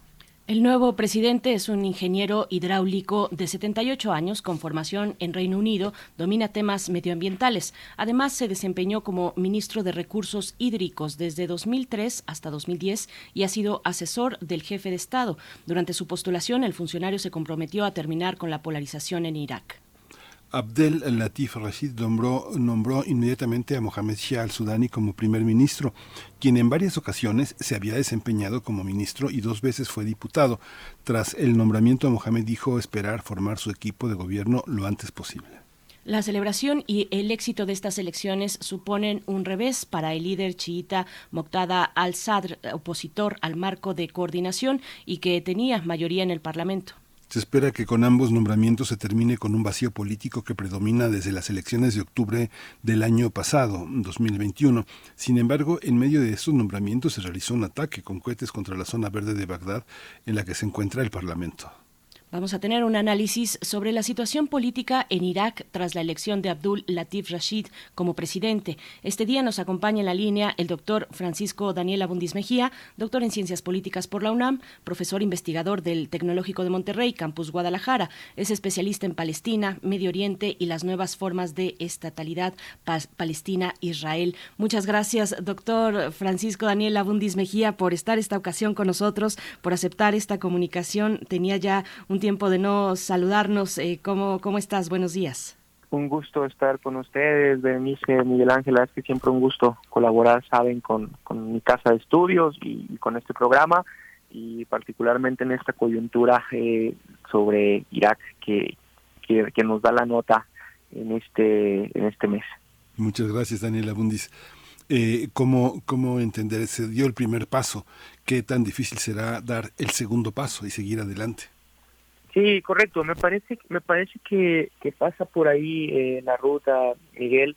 En primera instancia, pues bueno, había este, como ya lo comentaban ustedes al, inicio de, esta intervención, este vacío político que viene desde estas últimas elecciones eh, en 2021, en, en, el mes de octubre, justamente, pero que ahora el reto viene eh, en cómo se van a conformar eh, los bloques políticos ante una serie de representantes en, en, la política iraquí con distintos intereses muy particulares y además, hay que decirlo, un sistema político que ha demostrado ser no funcional y que sabemos viene o es una herencia justamente de la intervención estadounidense.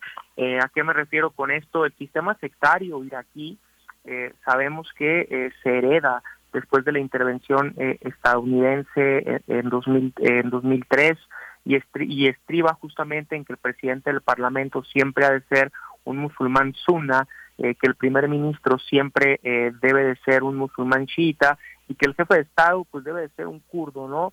Tratando de cubrir estas cuotas de poder, que es una fórmula que establecieron los estadounidenses, pero que de entrada se sabe no ha sido funcional en otros en otros países de Oriente Medio. Es decir, es un poco lo que pasa en Líbano también, eh, haciendo una comparación, heredado de, este, de esta narrativa francesa a través de censos poblacionales en donde pues no se toma en cuenta muchas cosas, eh, particularmente los cambios en términos de densidad poblacional que siempre implican eh, cambios de dinámicas políticas, sociales y económicas. Y el caso de Irán no es distinto, eh, particularmente después de la intervención estadounidense, que viene también a romper, como lo sabemos, con años de una estructura política, económica y social que venía del partido Baas, eh, comandado en aquel momento, antes de la intervención, por Saddam Hussein, y al romper todas estas perspectivas de tejido social, económico y político, pues se generan muchísimas necesidades eh, al interior de la población. Y a nivel grupos políticos pues surgen muchos intereses a nivel no tanto local sino también regional que es lo que impacta acá particularmente cuando se busca eh, el nombramiento eh, a nivel primer ministro en donde de alguna u otra manera pues está esta disputa entre el clérigo eh, al-Sadr, que había justamente sido el gran vencedor en las últimas elecciones, que tiene una base social muy fuerte, que por el, pero que por el otro lado pues tenemos esta pugna con al-Maliki que de alguna u otra manera existe eh, en este término de vinculación con la República Islámica de Irán, que sigue teniendo todavía, a pesar de estar todavía en un contexto difícil por las protestas sociales en función del asesinato de Maxta Amini, por la falta de un acuerdo nuclear eh, con Occidente y con Estados Unidos, pues muy eh, cercano a las narrativas dentro de este, de este Estado árabe, como, lo decía. Eh, también importante decir, en un contexto en donde eh, sería muy importante mencionar eh, cómo está la sociedad eh, iraquí, porque hablaban por ahí de, de esta situación en donde pues había habido justamente un ataque, pues ciertamente todavía no, no hay una estabilidad eh, social dentro de Irak, es decir, eh, el Estado como tal, a pesar de que se forma una coalición que se está buscando desde el año pasado, en realidad hay muchas rupturas dentro del Estado iraquí. Por un lado, el gobierno central de Bagdad que se está conformando, pero tenemos a, la, a los kurdos justamente en el norte, este gobierno regional del Kurdistán con una dinámica aparte vinculada a los Estados Unidos, incluso un poco vinculada con el Estado de Israel. Tenemos todavía algunas esquilas de Daesh y de otros grupos de carácter islamista. Entonces realmente es un país muy balcanizado, producto, reitero, de esta ruptura que se da con la entrada de los estadounidenses en 2003, pero particularmente con la desintegración del partido Baas y todos los miembros del mismo. Ujú. Eh, Daniela Bundis, ¿cuál es, ¿cuál es en este contexto que nos estás compartiendo, pues el panorama que se abre con el arribo de, del nuevo presidente, de Abdul Latif Rashid? ¿Cuál es el, además el perfil de este personaje?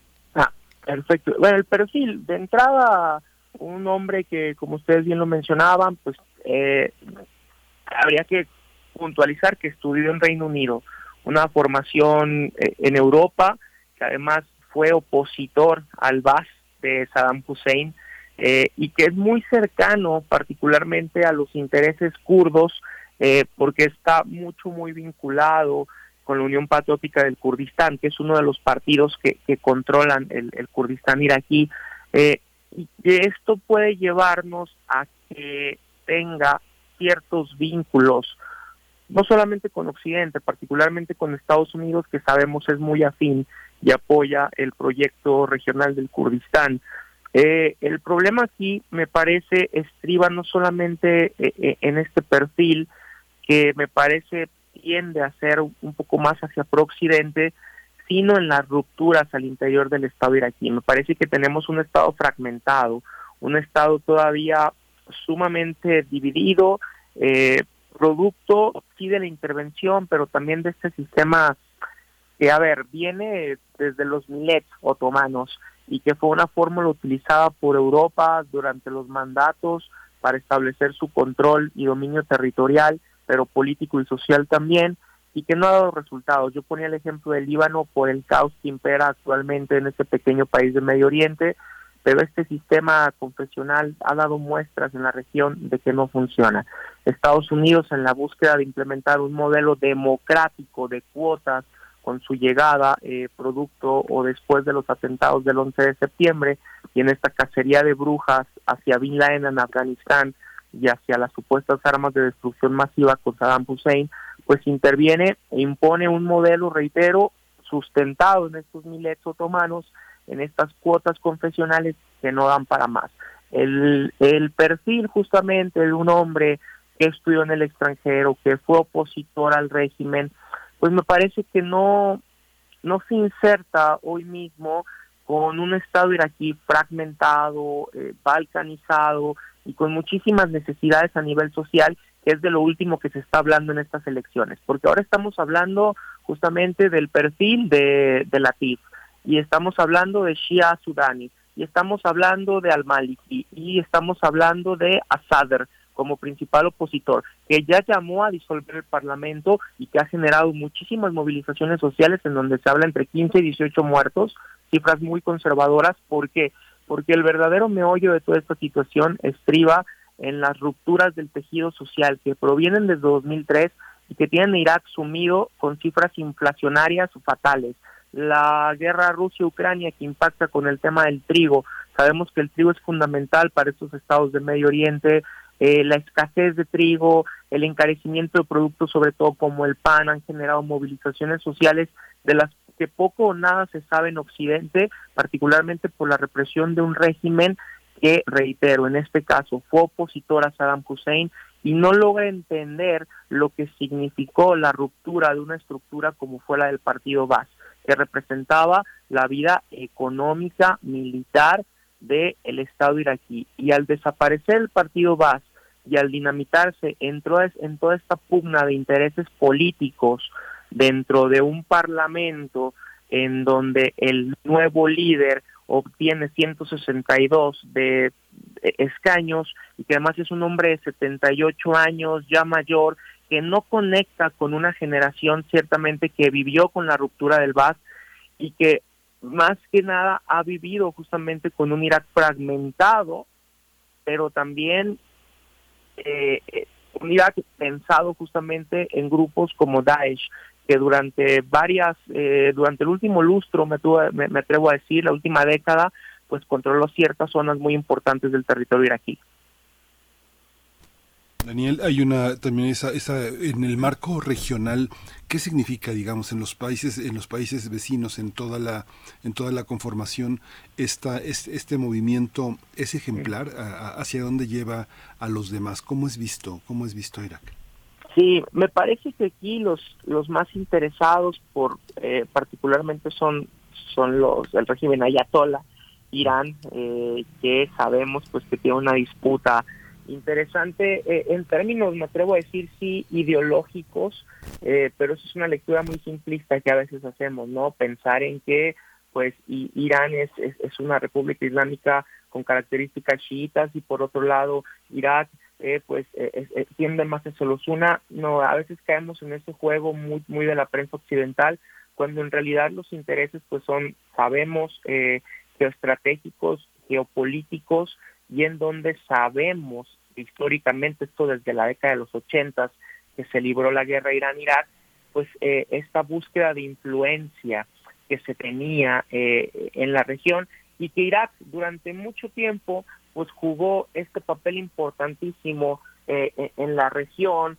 eh, importante, liderando ciertas causas, particularmente la causa palestina, eh, además con indicadores hasta cierto punto, digamos, sanos en cuanto a la perspectiva occidental, pero eh, la llegada, reitero, de los estadounidenses pues viene a romper con todas estas perspectivas que, que bajo ningún, que me, me parece que bajo ninguna lupa podemos romantizar eh, el mandato de Hussein y mucho menos, eh, un tipo genocida que atacó a los kurdos particularmente, que se les persiguió y que ahora justamente e, esta persona de origen kurdo, de 78 años, que siempre fue un férreo opositor a las políticas del Baas de Saddam Hussein, pues está justamente en esta posición de poder, eh, producto, me atrevo a decir, reitero, de esta intervención estadounidense, que ahí está realmente la génesis de la situación, y por otro lado Irán, que reitero, ahora mismo Irán, que busca recuperar eh, esta zona de influencia, porque actualmente pues Irán tiene, me atrevo a decir, sí, la zona de influencia de Irak, pero particularmente también la influencia que tiene en Líbano con Hezbollah, que son como los dos bastiones de resistencia desde el chiismo, esta coalición de partidos políticos eh, que es el bloque más grande que, que se tiene eh, dentro de Irak y que están justamente llamados a generar este primer ministro eh, y que además pues simpatiza con la República Islámica de Irán versus un Mustafa al-Sadr renuente justamente a aceptar esto, eh, particularmente con las rupturas con, con Teherán y que sabemos tiene una base social pero que es forma parte de un grupo islamista mucho más particular que no, eh, digamos que no está tan a favor de esta injerencia por parte de la República Islámica de Irán dentro del Parlamento iraquí. Entonces, eh, vamos a ver cómo, cómo se acontece esto. Las protestas están muy fuertes, eh, por lo que se sabe, hay muertos eh, dentro de algunas ciudades, no solamente en Bagdad, sino en otras donde se han presentado manifestaciones, eh, sobre todo por, por la represión del Estado.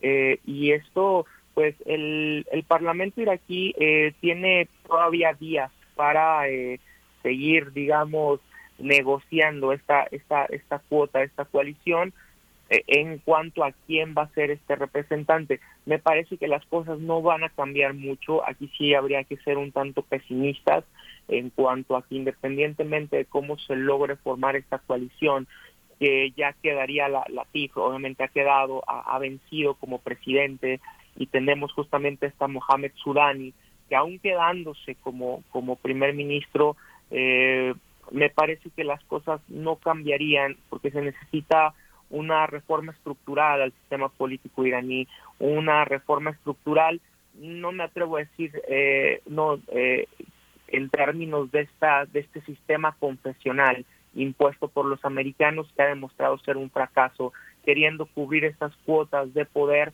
en términos étnicos y religiosos y dejando de lado pues muchos vacíos de poder en un momento donde el Estado está fragmentado, está dividido y donde todavía hay muchas esquirlas de la ocupación estadounidense, pero particularmente de grupos de carácter islamista y por otro lado un Estado que tiene otras territorialidades, pensando también en el tema kurdo, que juega una dinámica aparte porque ya es un Estado, digamos, de facto, más no de jure, en el escenario internacional, apoyado por Estados Unidos, incluso, reitero, por Israel, y esto nos hace tener un Estado fragmentado. Ahí está el reto de estos personajes eh, que más allá de ser sunas, shias o kurdos, pues se enfrentan justamente a una territorialidad fragmentada y a una sociedad hastiada, cansada, eh, que está sufriendo los estragos de que se viven a nivel global, eh, Rusia, Ucrania, con todo lo que impacta eh, con los insumos, eh, pero también esta economía de post-pandemia,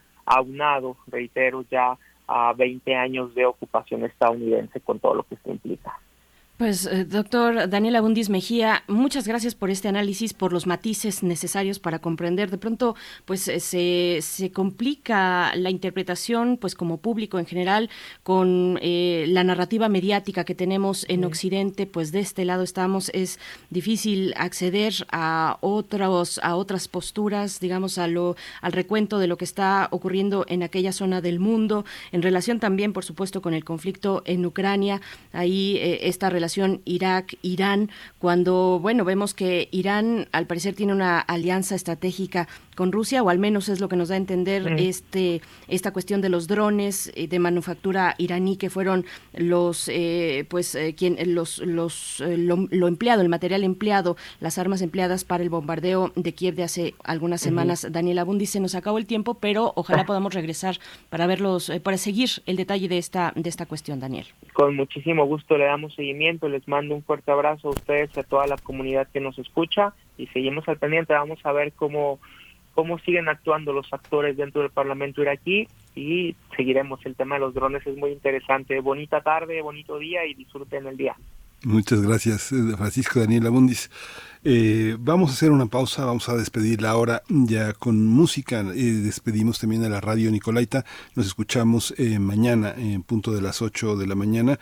Vamos a despedir con la música de ACDC, eh,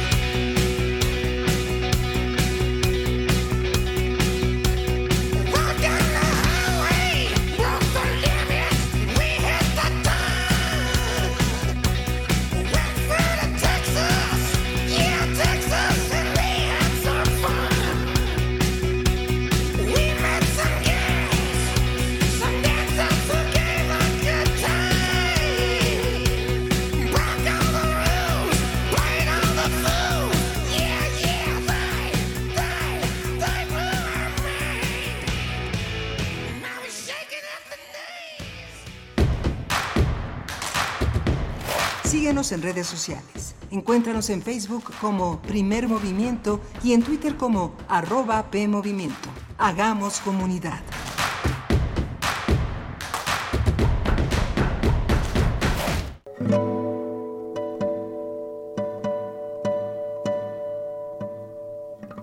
Hola, soy Ana Lara y los invito a descubrir quiénes son los compositores contemporáneos, qué escriben y quién los interpreta.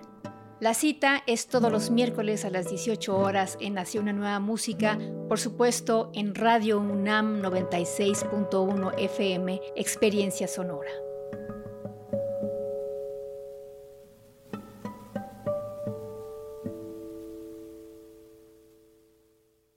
¿Por qué es valioso el protocolo del INE para la atención a víctimas de violencia política contra las mujeres? Se mencionan distintas características de las mujeres que pueden sufrir violencia política en razón de género.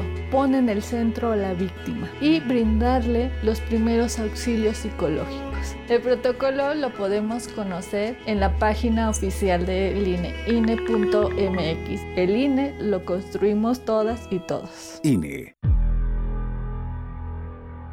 Una cuarta expedición llega a Marte y descubre que muchos marcianos han muerto de varicela llevada por expediciones anteriores. Los hombres tratan al planeta sin respeto. Uno de ellos muestra su molestia, pues teme que los humanos destrocen Marte para crear una nueva Tierra.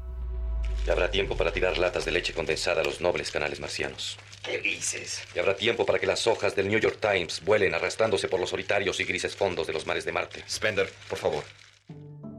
De la colección de ficción sonora de Radio UNAM, Memoria del Mundo de México de la UNESCO 2021, presentamos Crónica Marciana, junio del 2001, Aunque siga brillando la luna, adaptación del cuento de Ray Bradbury, sábado 29 de octubre a las 20 horas por el 96.1 de FM y en www.radio.unam.mx. Radio UNAM. Experiencia sonora.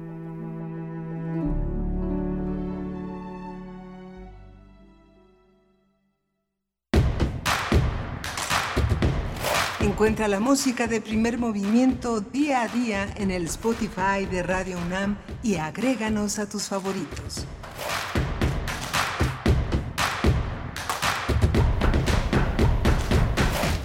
Estamos de vuelta, va gal- galopante la mañana de hoy, miércoles 26 de octubre, ya son las 9 con 3 minutos de la mañana, ya en una mañana totalmente clara, eh, con un poco de cielo despejado en la Ciudad de México, ha hecho calor en estos días, les saludamos desde acá, desde Adolfo Prieto, 133 en la colonia del Valle, en el 106, en el, en, en el 96.1 de la frecuencia modulada, en el 860 de amplitud modulada, ya no estamos en Morelia, ya no estamos en la radio Nicolaita durante esta hora, pero seguimos con ustedes también en www.radio.unam.mx. Eh, Miguel Ángel Quemán, pues ya hasta aquí hemos llegado y viene la poesía necesaria y una mesa del día muy interesante. ¿Cómo estás?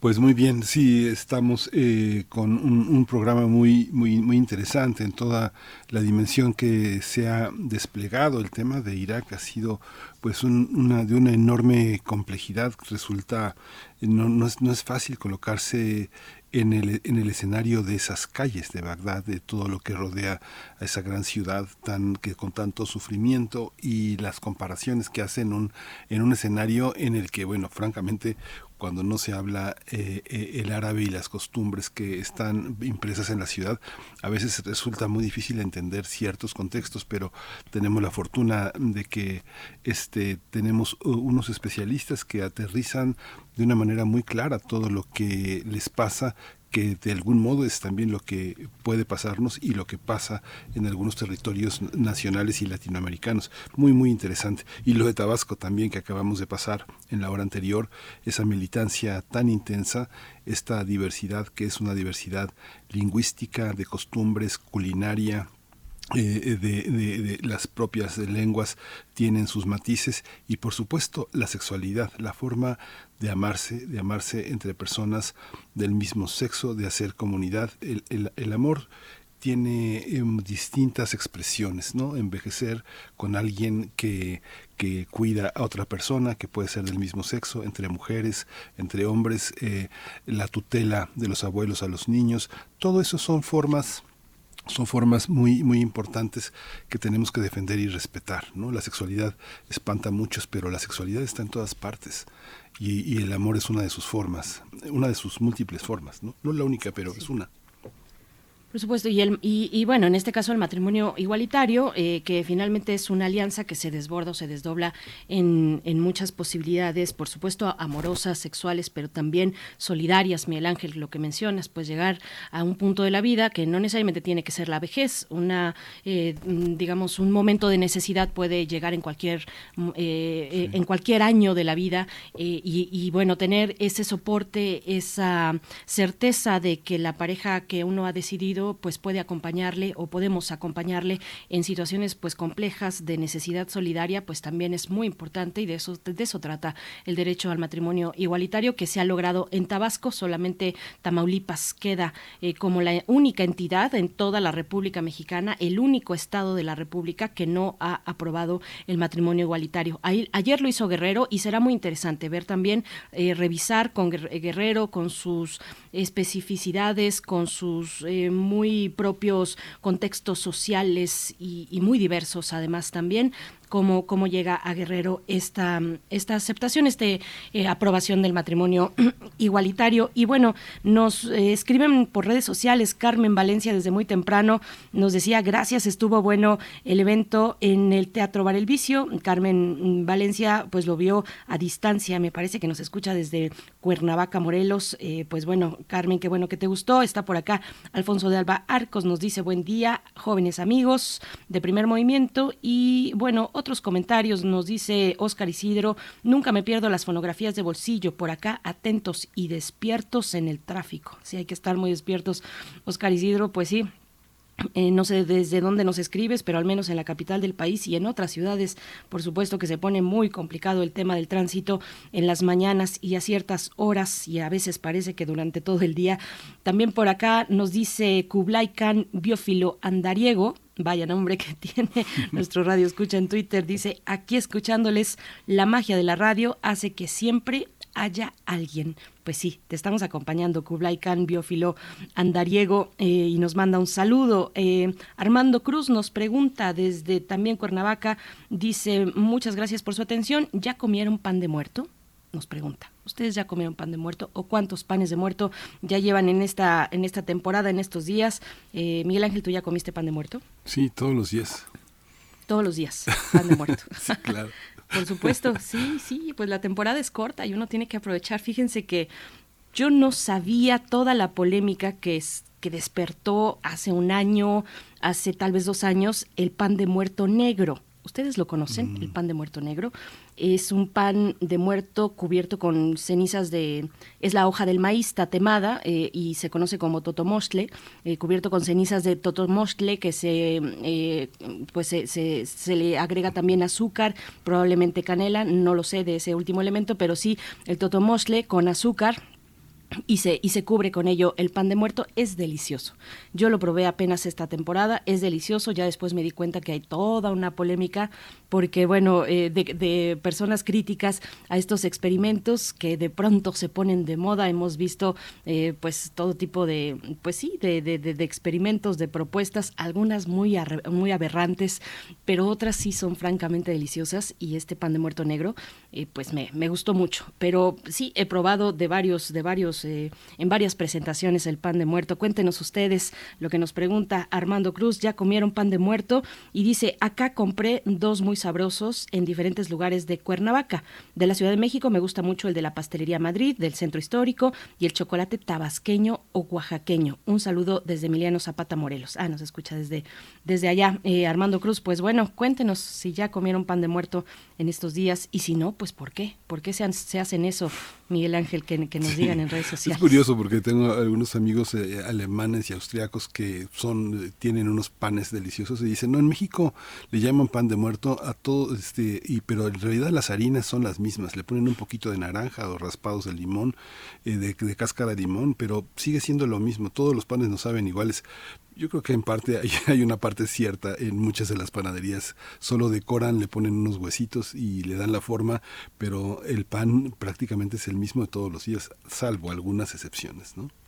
Sí, porque ese pan de muerto redondo, yo puedo coincidir ahí, eh, pero no es el mismo que eh, de, del pan que se vende, por ejemplo, en las ferias. ¿No? Este, sí, este sí, pan, sí. Eh, o en los pueblos también, es una masa distinta, tal vez más, más densa, con menos aire de lo que tiene el pan de muerto, que aún así es delicioso. No sé ustedes, pero a mí me encanta el pan de muerto. Pues sí, eh, coméntenos, nos dice por acá Rey Guillermo, bueno, nos está enviando, nos está presumiendo prácticamente. Hoy todo el mundo nos ha presumido aquí en primer movimiento. Dice, hola, buenos días, y nos envía fotografías del Paseo de la Reforma con estos alebrijes, este desfile, estas, pues este, esta exposición de alebrijes del pasado sábado. También dice, en la batucada del desfile zombie en Avenida Juárez hacia el Zócalo, pues ahí nos envía sus fotografías pues muchos, eh, no estuvo, creo, bueno, no, sí, también dice noche eh, en el gobierno de Guanajuato, a ver, dice sábado 22 de octubre, noche a cargo del gobierno de Guanajuato. Bueno, R. Guillermo, este, andas visitando muchos lugares, qué envidia. Eh, si alguno fue por ahí a ver a las Catrinas, también envíenos sus fotografías, Miguel Ángel, pero de que hay oferta cultural para estas fechas de Día de Muerto, pues sí, la hay y de sobra en varios lugares del país, ¿no?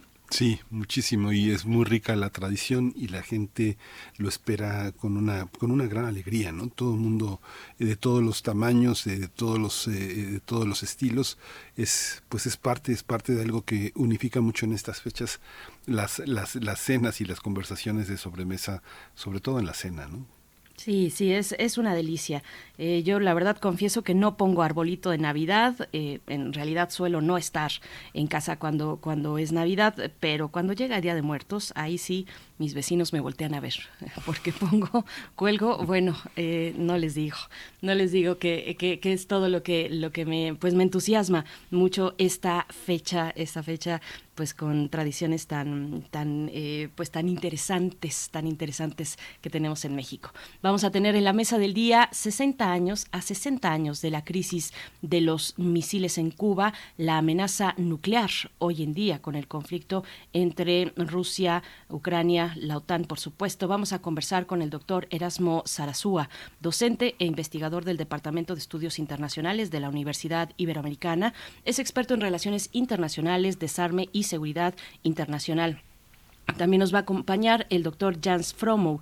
Es médico cirujano, oftalmólogo, investigador del SNI en la UNAM y eh, es eh, pues está eh, es, es, vicepresidente del International Physician for the Prevention of Nuclear, Nuclear War, que es la Asociación Internacional de Médicos para la Prevención de la Guerra Nuclear y también es miembro activo de la campaña internacional para abolir las armas nucleares. Van a estar con nosotros para hablar de la amenaza nuclear hoy en día a 60 años exactos, 60 años, octubre de 1962, 60 años de la crisis de los misiles o como la conocían en la Unión Soviética, la crisis del Caribe. Miguel Ángel va, viene muy interesante la mesa. Sí, y cerramos con el crisol de la química, de la sección del doctor Plinio Sosa, que es académico, es profesor en la Facultad de Química, se ha dedicado a hacer una divulgación fascinante, interesante, muy poética de la química. El tema de hoy es la gasolina y las celebrities de la combustión, así que bueno, hay que quedarse, hay que quedarse hasta el final para escucharlo. Por supuesto, y mientras tanto nos vamos con la poesía. Vamos. Es hora de Poesía Necesaria.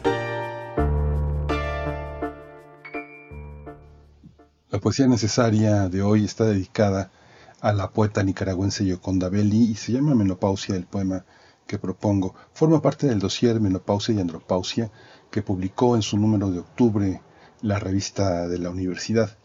La música es de Patti Smith y se llama Porque la noche. Hasta ahora, las mujeres del mundo la han sobrevivido. Sería por estoicismo porque nadie les concediera entonces el derecho a quejarse que nuestras abuelas llegaron a la vejez mustias de cuerpo, pero fuertes de alma. En cambio ahora se escriben tratados y desde los 30 empieza el sufrimiento, el presentimiento de la catástrofe.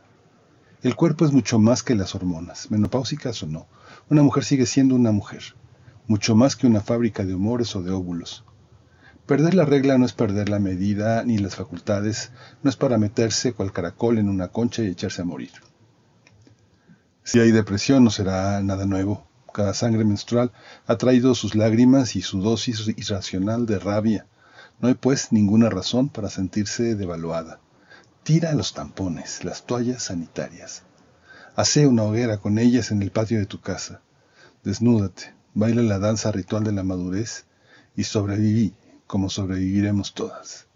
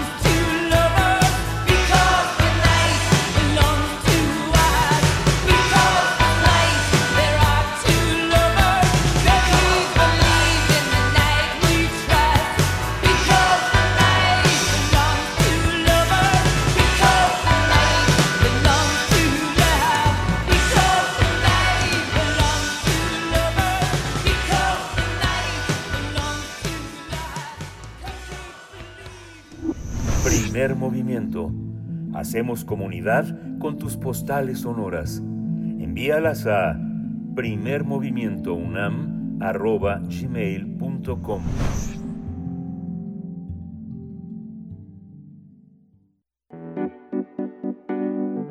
La mesa del día. Durante la segunda quincena de octubre de 1962, el mundo fue testigo del conflicto diplomático más grave de la llamada Guerra Fría entre Rusia y Estados Unidos, que se conoció con el nombre de la crisis de los misiles. De acuerdo con los especialistas, fueron días en los que el mundo estuvo más cerca, más cerca de una amenaza nuclear. La crisis comenzó cuando Estados Unidos descubrió que en la isla de Cuba, soviéticos y cubanos construían componentes balísticos de misiles nucleares. El 22 de octubre de 1962, el presidente Kennedy, eh, John F. Kennedy, ofreció un mensaje televisivo en el que advirtió que cualquier ataque a cualquier nación del hemisferio occidental sería considerado como un ataque contra Estados Unidos. Además, ordena continuar la vigilancia sobre Cuba, convoca a una reunión de emergencia del Consejo de Seguridad de las Naciones Unidas y exhorta al presidente ruso soviético Nik- Nikita Khrushchev a desmantelar las bases de los misiles y retornar cualquier arma ofensiva de la URSS. Finalmente, Tras días de tensión, Rusia aceptó retirar los misiles si Estados Unidos no invadía Cuba. A 60 años de la crisis de los misiles, la amenaza nuclear sigue latente ante los recientes acontecimientos bélicos alrededor del mundo, como la situación en Ucrania, la incursión rusa en Ucrania, las tensiones también entre Corea del Norte y Corea del Sur.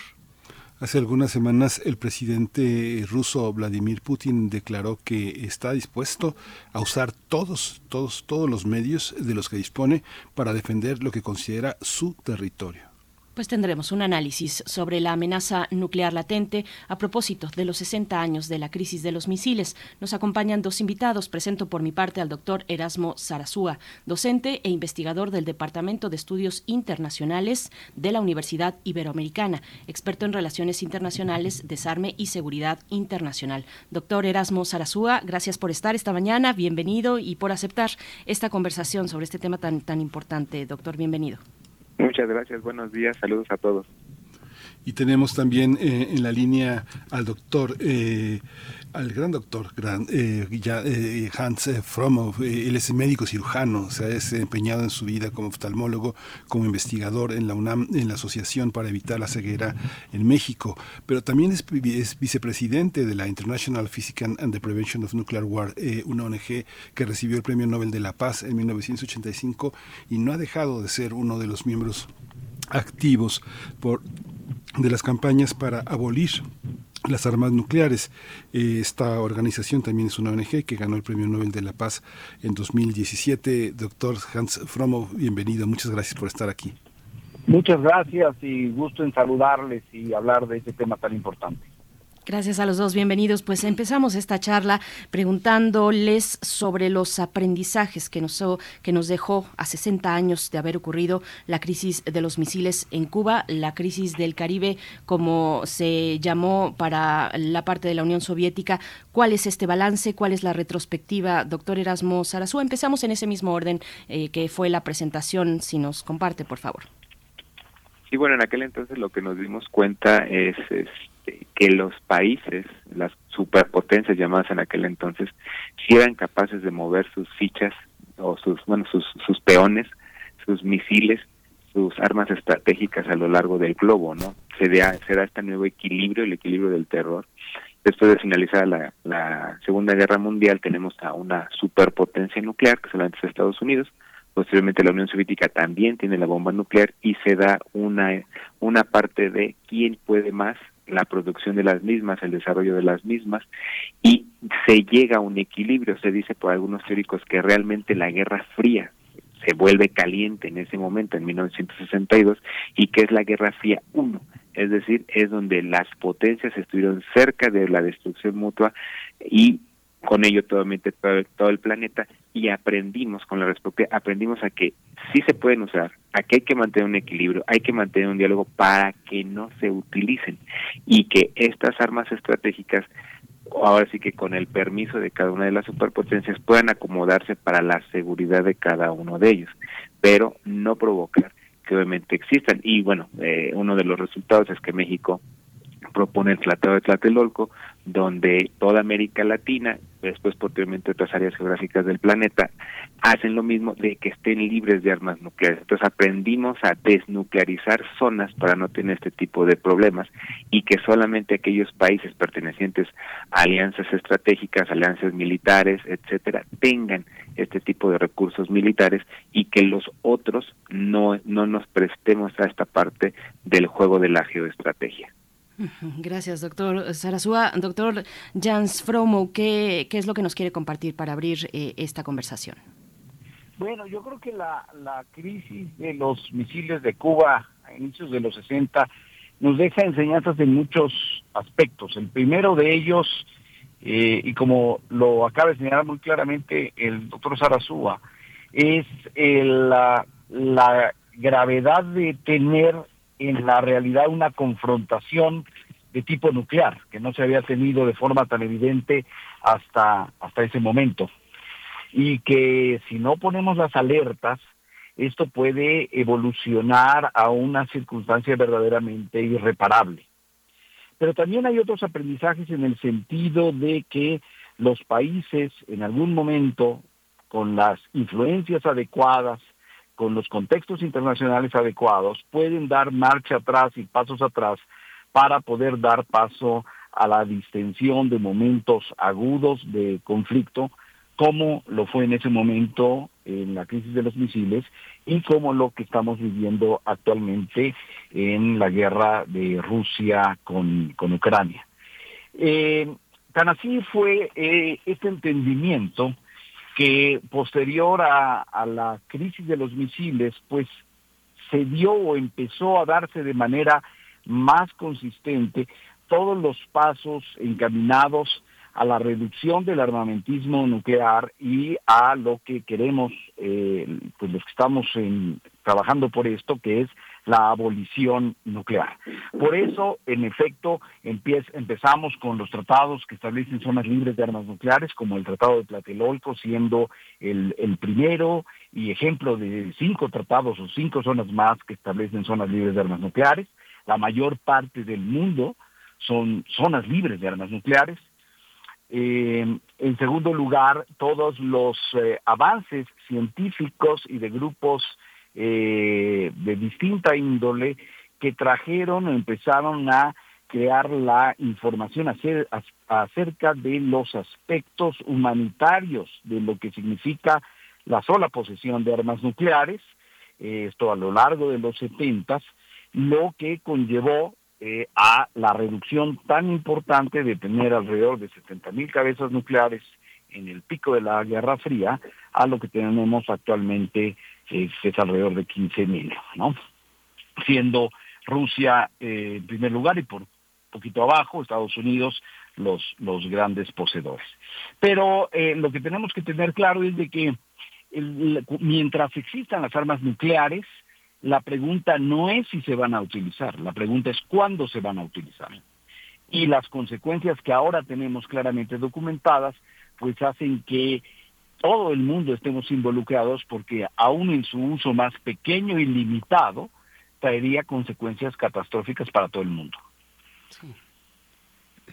Hay una, doctor, doctor eh, eh, Hans Fromm, un, un- un investigador, un médico como usted, ¿cómo, ¿cómo se acerca de esta manera a un, a un tema, a un activismo tan importante eh, en, en favor de la paz? ¿Cómo tendríamos que acercarnos? ¿Es parte de nuestra obligación como, como seres planetarios, como seres humanos, eh, preocuparnos sobre estas cuestiones, poner un grano de arena? ¿Cómo lo ha hecho usted?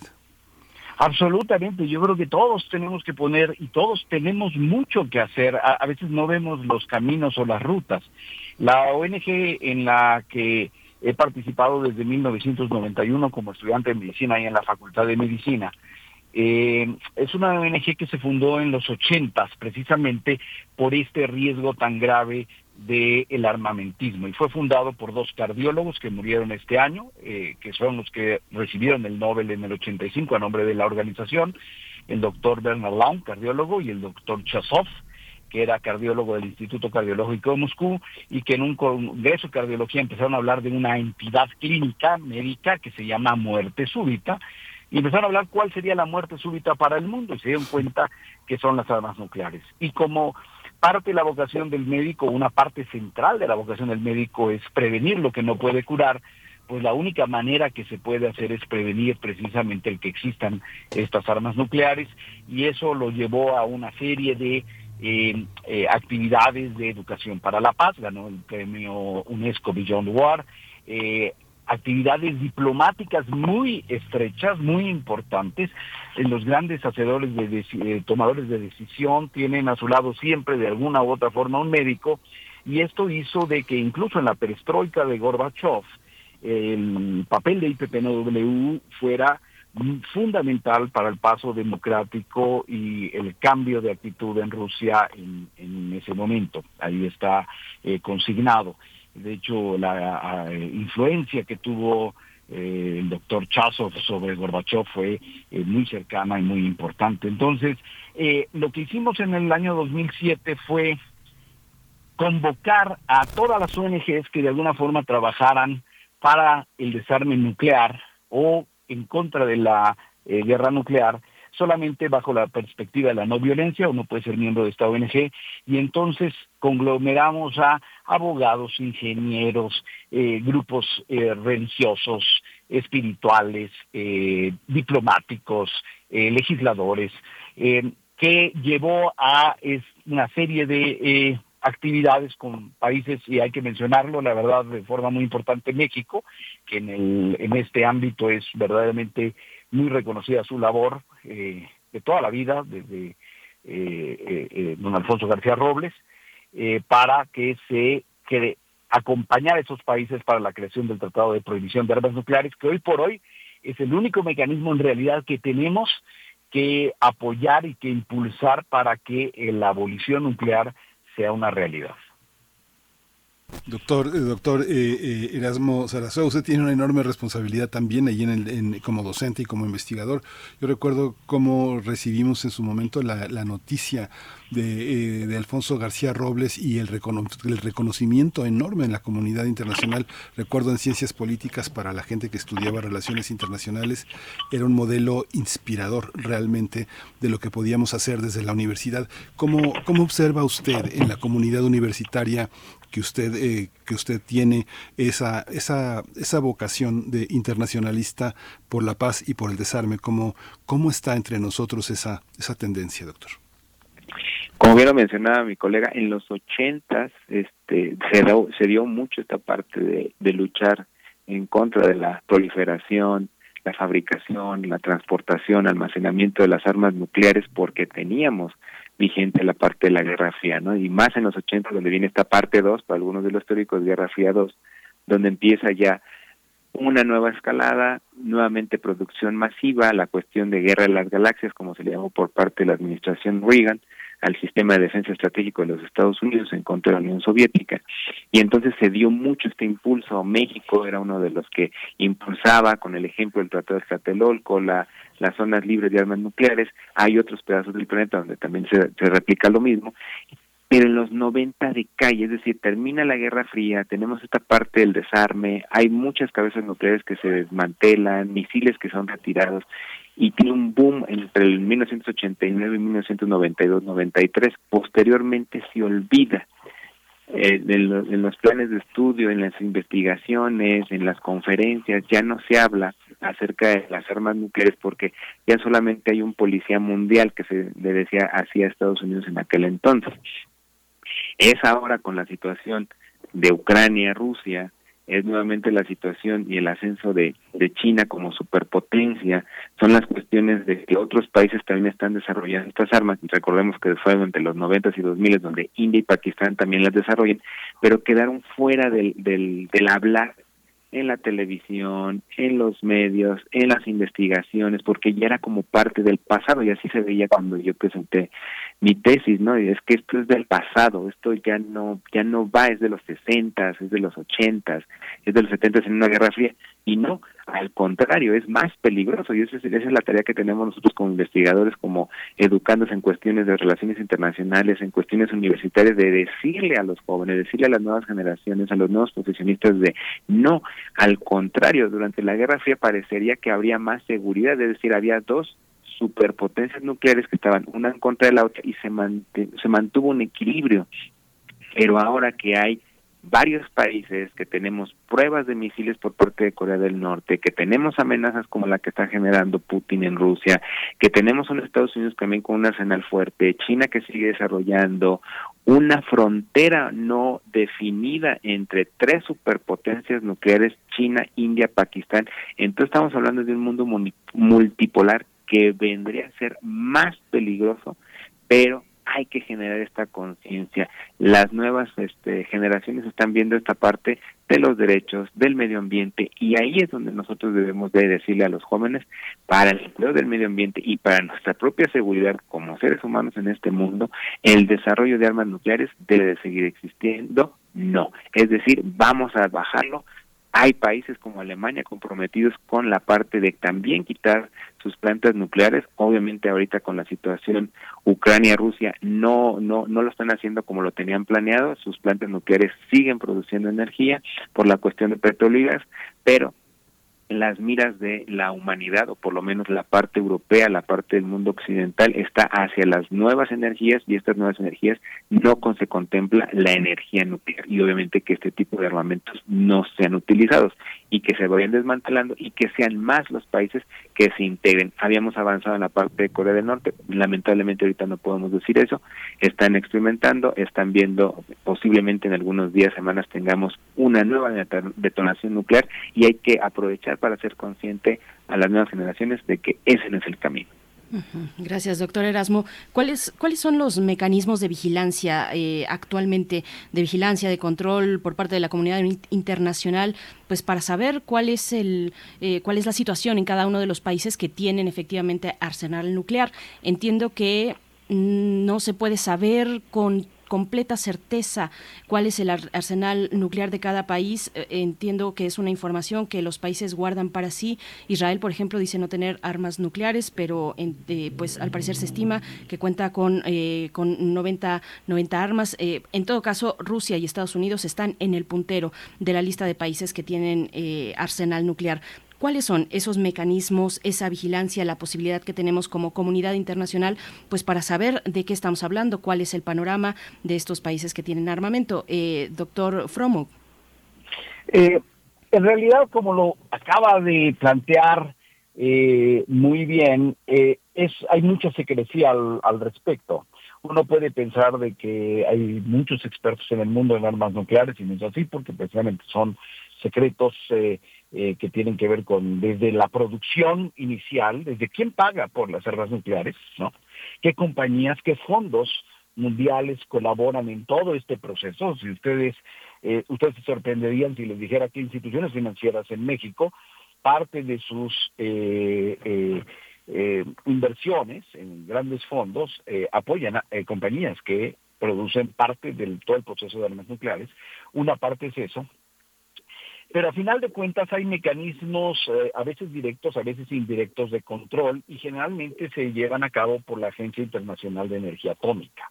El embajador Groman, que es eh, eh, argentino y es ahorita la cabeza, como fue en su momento el, embajador Blinks, cuando lo, la circunstancia de Irak, donde decía que no había armas nucleares y que Estados Unidos invadió por ese motivo y en efecto no tenía el desarrollo de armas nucleares, porque porque si bien se, el, tener energía nuclear para nucleoeléctricas puede uno pensar que es la base, tiene que haber mucho desarrollo para ir de ahí a la producción de una arma atómica.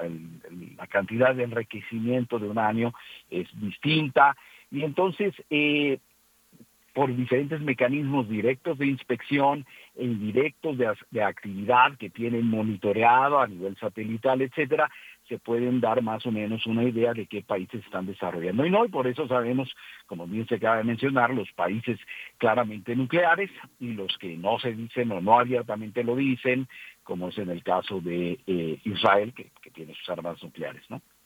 Entonces, esos son los mecanismos pero son mecanismos solamente de que abonan un poquito a esto de la no proliferación, ¿no? El tratado de no proliferación que fuera del tratado de prohibición de armas nucleares eh, más reciente, es de los poquitos que tenemos ahí manteniendo la circunstancia en un equilibrio y ahorita a punto de romperse precisamente por lo que se está comentando de la circunstancia en Ucrania y con Corea eh, del Norte. Pero serían en, grandes rasgos esos los mecanismos y algo muy importante, la participación de la sociedad civil. Si ustedes entran a la página de nuestra campaña de ICANN, pueden ver todos los recursos que tenemos precisamente para que de forma individual los, los avances, los, eh, las actualizaciones de todo este desarrollo de los países nucleares y cómo en los distintos países tenemos que ir eh, presionando para que esto no se dé. En Europa hemos conseguido que varios fondos muy importantes de pensiones retiren los bancos que, en los que estaban, retiren todas las inversiones sobre las compañías que eh, producen armas nucleares o parte de sus componentes. Eh, doctor eh, Sarasúa, ¿qué nos puede comentar al respecto? Y sobre todo, bueno, hablando de esfuerzos para desnuclearizar, eh, pues tuvimos en 2015 el acuerdo con Irán, eh, que Trump rompe en 2018, llega Biden y junto con la Unión Europea pues han intentado reanudar los esfuerzos, pero se ve complicado. ¿Cómo ve ese panorama con Irán de cara a el conflicto en Ucrania? Porque vemos que Hola. Sí, aquí la cuestión de, de Irán viene a, a relucir últimamente. Ya se habían tenido negociaciones, quieren tener energía nuclear, como es el derecho de cualquier país a, a elaborarlo, aunque en cuestiones de medio ambiente no, no es muy recomendable que sea así. Pero el tema vuelve a salir porque Irán se siente amenazado, se siente amenazado y más por ahora la cuestión otra vez Rusia-Ucrania, ¿no? O sea, nuevamente a nivel mundial se están moviendo las piezas de, de, de las damas chinas en hacia dónde se está jugando nuclearmente en la cuestión también de geoestrategia y como lo dije en ese momento, la frontera entre los dos países asiáticos, China, India y Pakistán, ellos también se sienten amenazados, están al lado de una zona también caliente que son los famosos países tanes y entonces tenemos estas circunstancias que no están ayudando para que nuevamente entren a, a la negociación. Ellos quieren pasar de la energía a la parte de producción, eh, que no es sencilla, pero sí a la parte de producción de, de armas, entonces, la comunidad internacional tiene que seguir insistiendo, tiene que prestar las facilidades para que los países solamente lo utilicen en la vía pacífica. Tenemos los tratados como el Tratado de No Proliferación de Armas Nucleares para que no no lo hagan, aquellos que este no lo han firmado se sospecha que son aquellos que tienen armamento nuclear, algunos otros países sí se declaran en búsqueda de este tipo de artefactos y eh, es, es difícil saber quiénes y cuántas tienen.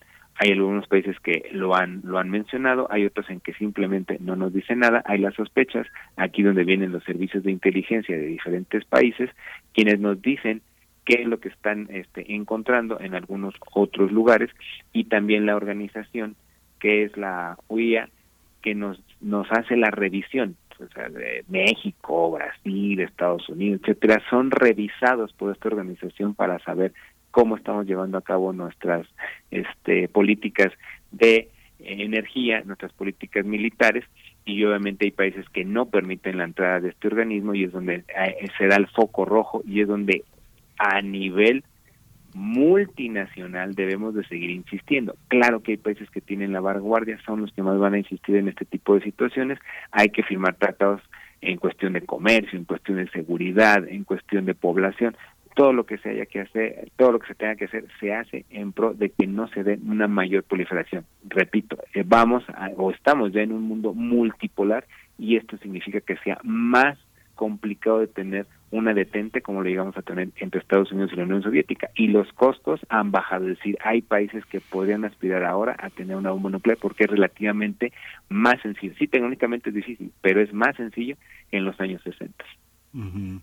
Recuerdo, recuerdo esta novela tan extraordinaria que llevaron al, cine, a la serie El hombre en el castillo de Philip K. Dick, como y con todo que está concentrada en Alemania y Japón, hay una, hay una, lo que está en el fondo es la capacidad que tienen unos países para decretar el exterminio de otros. Es algo muy, muy impresionante. Lo vimos en la disolución de la Yugoslavia. Eh, Juan Goitisolo decía cómo Europa era testigo de cómo se masacraba a unos, eh, eh, eh, a unos, eh, a unas personas que eran igual que nosotros y los dejamos morir y los dejamos nuevamente en los campos de concentración. ¿Cómo entender ahora estas formas de exterminio? Lo que vemos eh, las noticias falsas y verdaderas de Ucrania habla de una normalización de, de- del exterminio. ¿Cómo, ¿Cómo entenderlo a partir de entonces? ¿Hemos cambiado, doctor eh, Fromo? Eh, realmente yo creo que no hemos cambiado y, y eso es lo que es eh, verdaderamente triste y lamentable, ¿no? Haciéndolo la comparación que eh, eh, el doctor mencionaba eh, muy bien de que pensamos que este era un problema que ya estaba abandonado. Más bien querían que nos olvidemos de él para poder tener espacios de, de proliferación y desarrollo, pero pongámonos a pensar, hoy por hoy ¿qué pasaría si un país decidiera franca y abiertamente utilizar armas químicas o armas biológicas? Eh, pues sería condenado absolutamente por la comunidad internacional. pero no las armas nucleares, o no hasta estos momentos, y siendo que son armas completamente ilegítimas desde el punto de vista militar, ¿no? Eh, ¿Por qué? Porque no están dirigidas a, eh, a ejércitos, están dirigidas a la población civil, a la destrucción completa de la población civil con las complicaciones de que todo lo que tiene alrededor se, se desprende. Y no podemos nosotros, eh, en- me refiero a nosotros, a las distintas sociedades civiles del mundo, depender de a veces la circunstancia, la, la salud incluso mental de eh, pues los tomadores de decisiones en, en- en ese momento. Hemos registrado a lo largo de la historia varios momentos de mucha crisis, este obviamente es el más claro y abierto y, y a la luz de todos, pero ha habido otros momentos en que hemos estado muy cercanos a una guerra nuclear eh, por error, por falta de información. Uno muy importante fue en la época de Boris Yeltsin, un líder con claros antecedentes de problemas de alcoholismo y que es el que tenía que tomar decisiones eh, en, en- ciertas circunstancias de amenaza eh, en, en aquel momento. Entonces, no, eh, yo creo siempre que la naturaleza del ser humano es contraria, es realmente una naturaleza positiva, pero las circunstancias, los mecanismos, eh, las, las diferencias sociales del mundo, pues a veces nos llevan a tomar estas eh, decisiones tan lamentables. Por eso es que no pueden existir las armas nucleares. No es suficiente el tratado de no proliferación, ese es tentativo. La única solución es que haya abolición de las armas.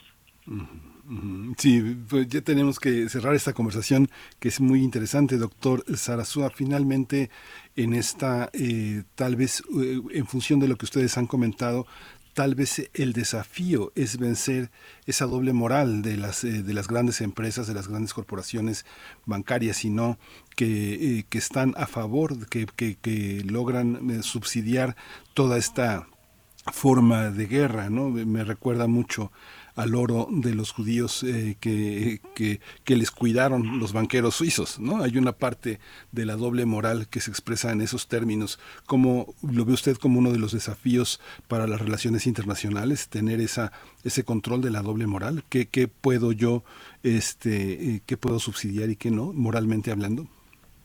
Sí, aquí la cuestión es de que tenemos que seguir avanzando. Los principios de las Naciones Unidas planteados desde 1945 y que apenas salió un estudio su aniversario, es seguir con ellos, seguir avanzando en, el asunto de que somos una humanidad, debemos de persistir, este tipo de, valores. Eh, no debe de, de- de darse el, el sentido económico como, como primer lugar, sino el sentido humano, el sentido de que nosotros eh, debemos de seguir llevándonos de la mejor manera, tolerar, respetar las diferencias, eh, que terminen los discursos de odio, es decir, seguir con esos principios de poder coexistir pacíficamente entre todos, ¿no? Eso es lo que estamos buscando y que lamentablemente no hemos podido erradicar, todavía estamos viendo a nivel nacional, internacional, distintos escenarios donde hay conflictos, sigue habiendo este conflicto y que las armas no sean el negocio, ¿no? La, el- la parte del desarme es, es, es muy complicado por todo lo que significa, logramos vencer la, la esclavitud, entonces eso nos da una luz de esperanza, ¿no? En el pasado hemos logrado cambiar y podemos seguir, podemos seguir cambiando, ¿no? Eh, quitar las minas antipersona, eh, seguir haciendo los tratados, boicotear a estas empresas que las fabricaban, eh, eh, quitar las minas en Colombia, en Medio Oriente, en todos estos lugares donde todavía existen y seguir, ¿no? Tanto armas pequeñas, armas nucleares, eh, seguir insistiendo, seguir buscando y seguir educando, que es el trabajo que ustedes ahorita en la radio lo están haciendo, ¿no? Son pocos quienes están recordando este aniversario, sí, fue- fueron, fueron días eh, muy drásticos para la población estadounidense y para la población soviética, pero hay que recordarlo para que no vuelva a pasar.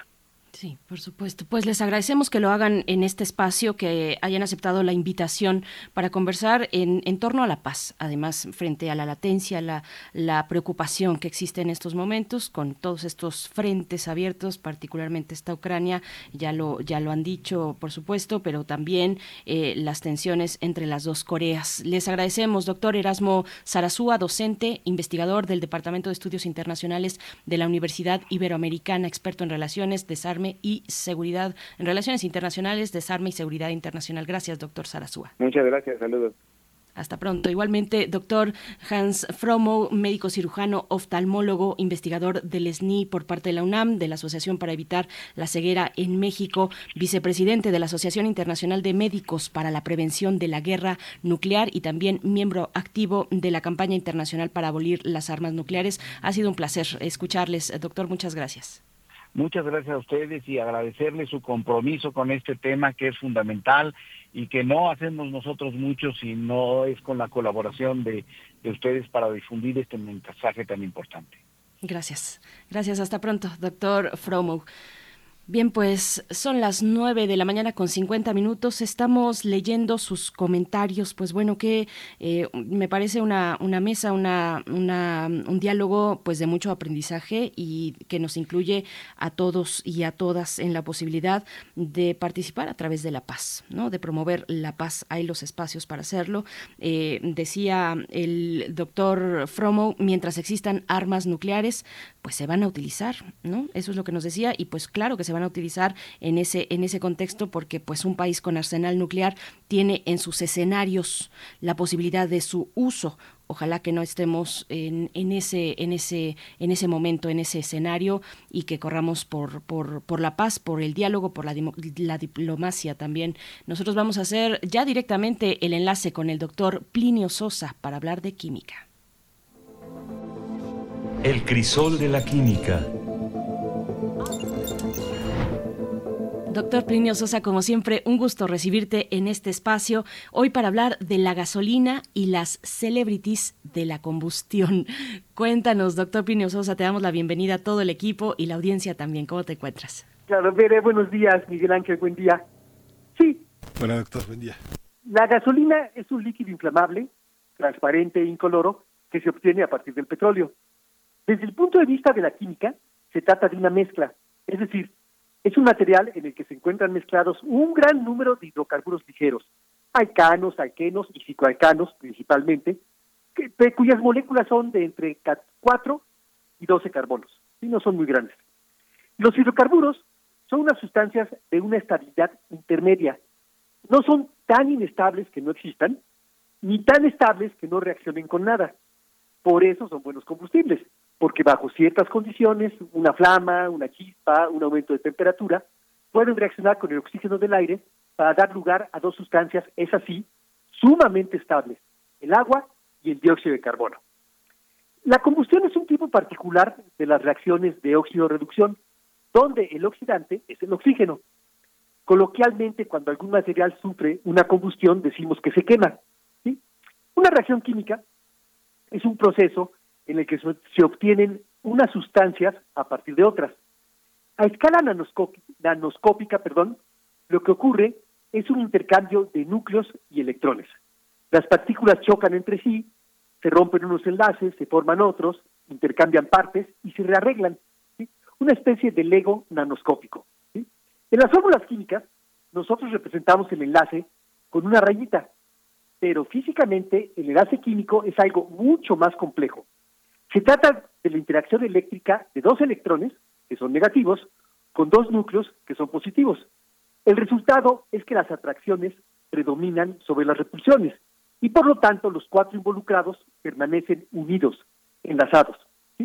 Dicho de otro modo, estos cuatro, los dos electrones y los dos núcleos, son más estables juntos que separados. En física y química, estable significa poca energía e inestable mucha energía si por alguna razón nos estuviéramos lejos unos de los otros, espontáneamente se juntarían formando un enlace químico. Y en el proceso se liberaría energía, porque la tendencia natural es pasar de un sistema de alta energía a uno de baja energía, es decir, de separados a unidos. Lo difícil es separar los núcleos y los electrones que están formando parte de un enlace químico, porque para ello, al revés, se requiere energía. O sea, al formarse un enlace químico, se libera energía. Y por el contrario, para romper un enlace, se, perdón, en el, en el enlace químico se libera energía y al romper un enlace se requiere energía, se gasta energía. En la combustión de la gasolina, la energía que aporta la chispa se usa en romper los enlaces de los hidrocarburos y del oxígeno, que son los reactivos. Por el contrario, es cuando se forman los enlaces del agua y del dióxido de carbono que se libera la energía que mueve al automóvil. Si la gasolina no es de muy buena calidad, pueden aparecer las detonaciones en el motor, ¿no? Que nosotros llamamos coloquialmente cascabeleo. Eso ocurre cuando cierta cantidad del combustible que queda sin quemarse dentro de la cámara de compresión se enciende a destiempo antes de que llegue la siguiente chispa. Esto es debido a que al aumentar la presión, ¿no? También aumenta la temperatura, va aumentando la temperatura hasta alcanzar justamente la temperatura de ignición. Y entonces detona a destiempo. La calidad de la gasolina se mide mediante un indicador llamado octanaje. El isooctano es un, un hidrocarburo que soporta muy bien altas presiones sin encenderse, mientras que por el contrario, el heptano es muy susceptible a la compresión. Las moléculas de heptano tienen siete carbonos y son completamente lineales, mientras que las moléculas de isooctano son de ocho carbonos y no son lineales, tienen dos ramificaciones. Para dar una calificación numérica a la calidad de una gasolina, se compara su comportamiento frente a la compresión con el de distintas mezclas de isooctano y heptano. Si el comportamiento es el mismo que el de una mezcla 80-20 de isooctano-octano, se le da un octanaje de 80. Pero si la gasolina se comporta igual que una mezcla 95-5 de isooctano-octano, su octanaje será 95. Entonces de ahí sale lo del octanaje. Y bueno, una última reflexión. Sin lugar a dudas, los combustibles y el oxígeno son las grandes celebrities de la combustión, ¿no? Con ellos, del todo está alrededor, sobre todo de los combustibles. Esto es porque se cree que la energía de las combustiones proviene de la ruptura de los enlaces de las moléculas de los combustibles. No, no es así. La energía química surge de la formación de los enlaces de los productos. ¿sí? Así que quizá deberíamos revalorar esa labor callada del agua y del dióxido de carbono. Doctor Plinio Sosa, pues sí, eh, hay que revalorar esa labor eh, y, y, me parece además que hay un aprendizaje, doctor Plinio Sosa, cuando nos dices, en el momento que nos dices, la tendencia es estar unidos. Ojalá aprendamos de ello, ojalá dejemos de gastar energía con la polarización y, y sepamos y entendem, entendamos que así estamos mejor en la unidad, en el buen diálogo. Pues bueno, nada más fue, sí. es que me inspiras, doctor Pino Sosa. la comunidad.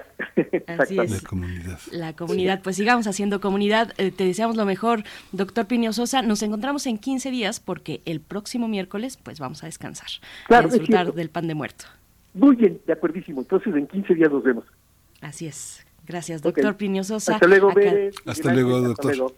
Hasta luego. Saludos a los alumnos y alumnas y alumnes del doctor Plinio Sosa en la Facultad de Química. Pues Miguel Ángel, con esto nos acercamos ya, no, en realidad estamos al filo de la hora, 9 con 57 minutos y nos vamos a despedir con música con música de Aerosmith, eh, justamente Dream On. Vamos a despedirnos con eso.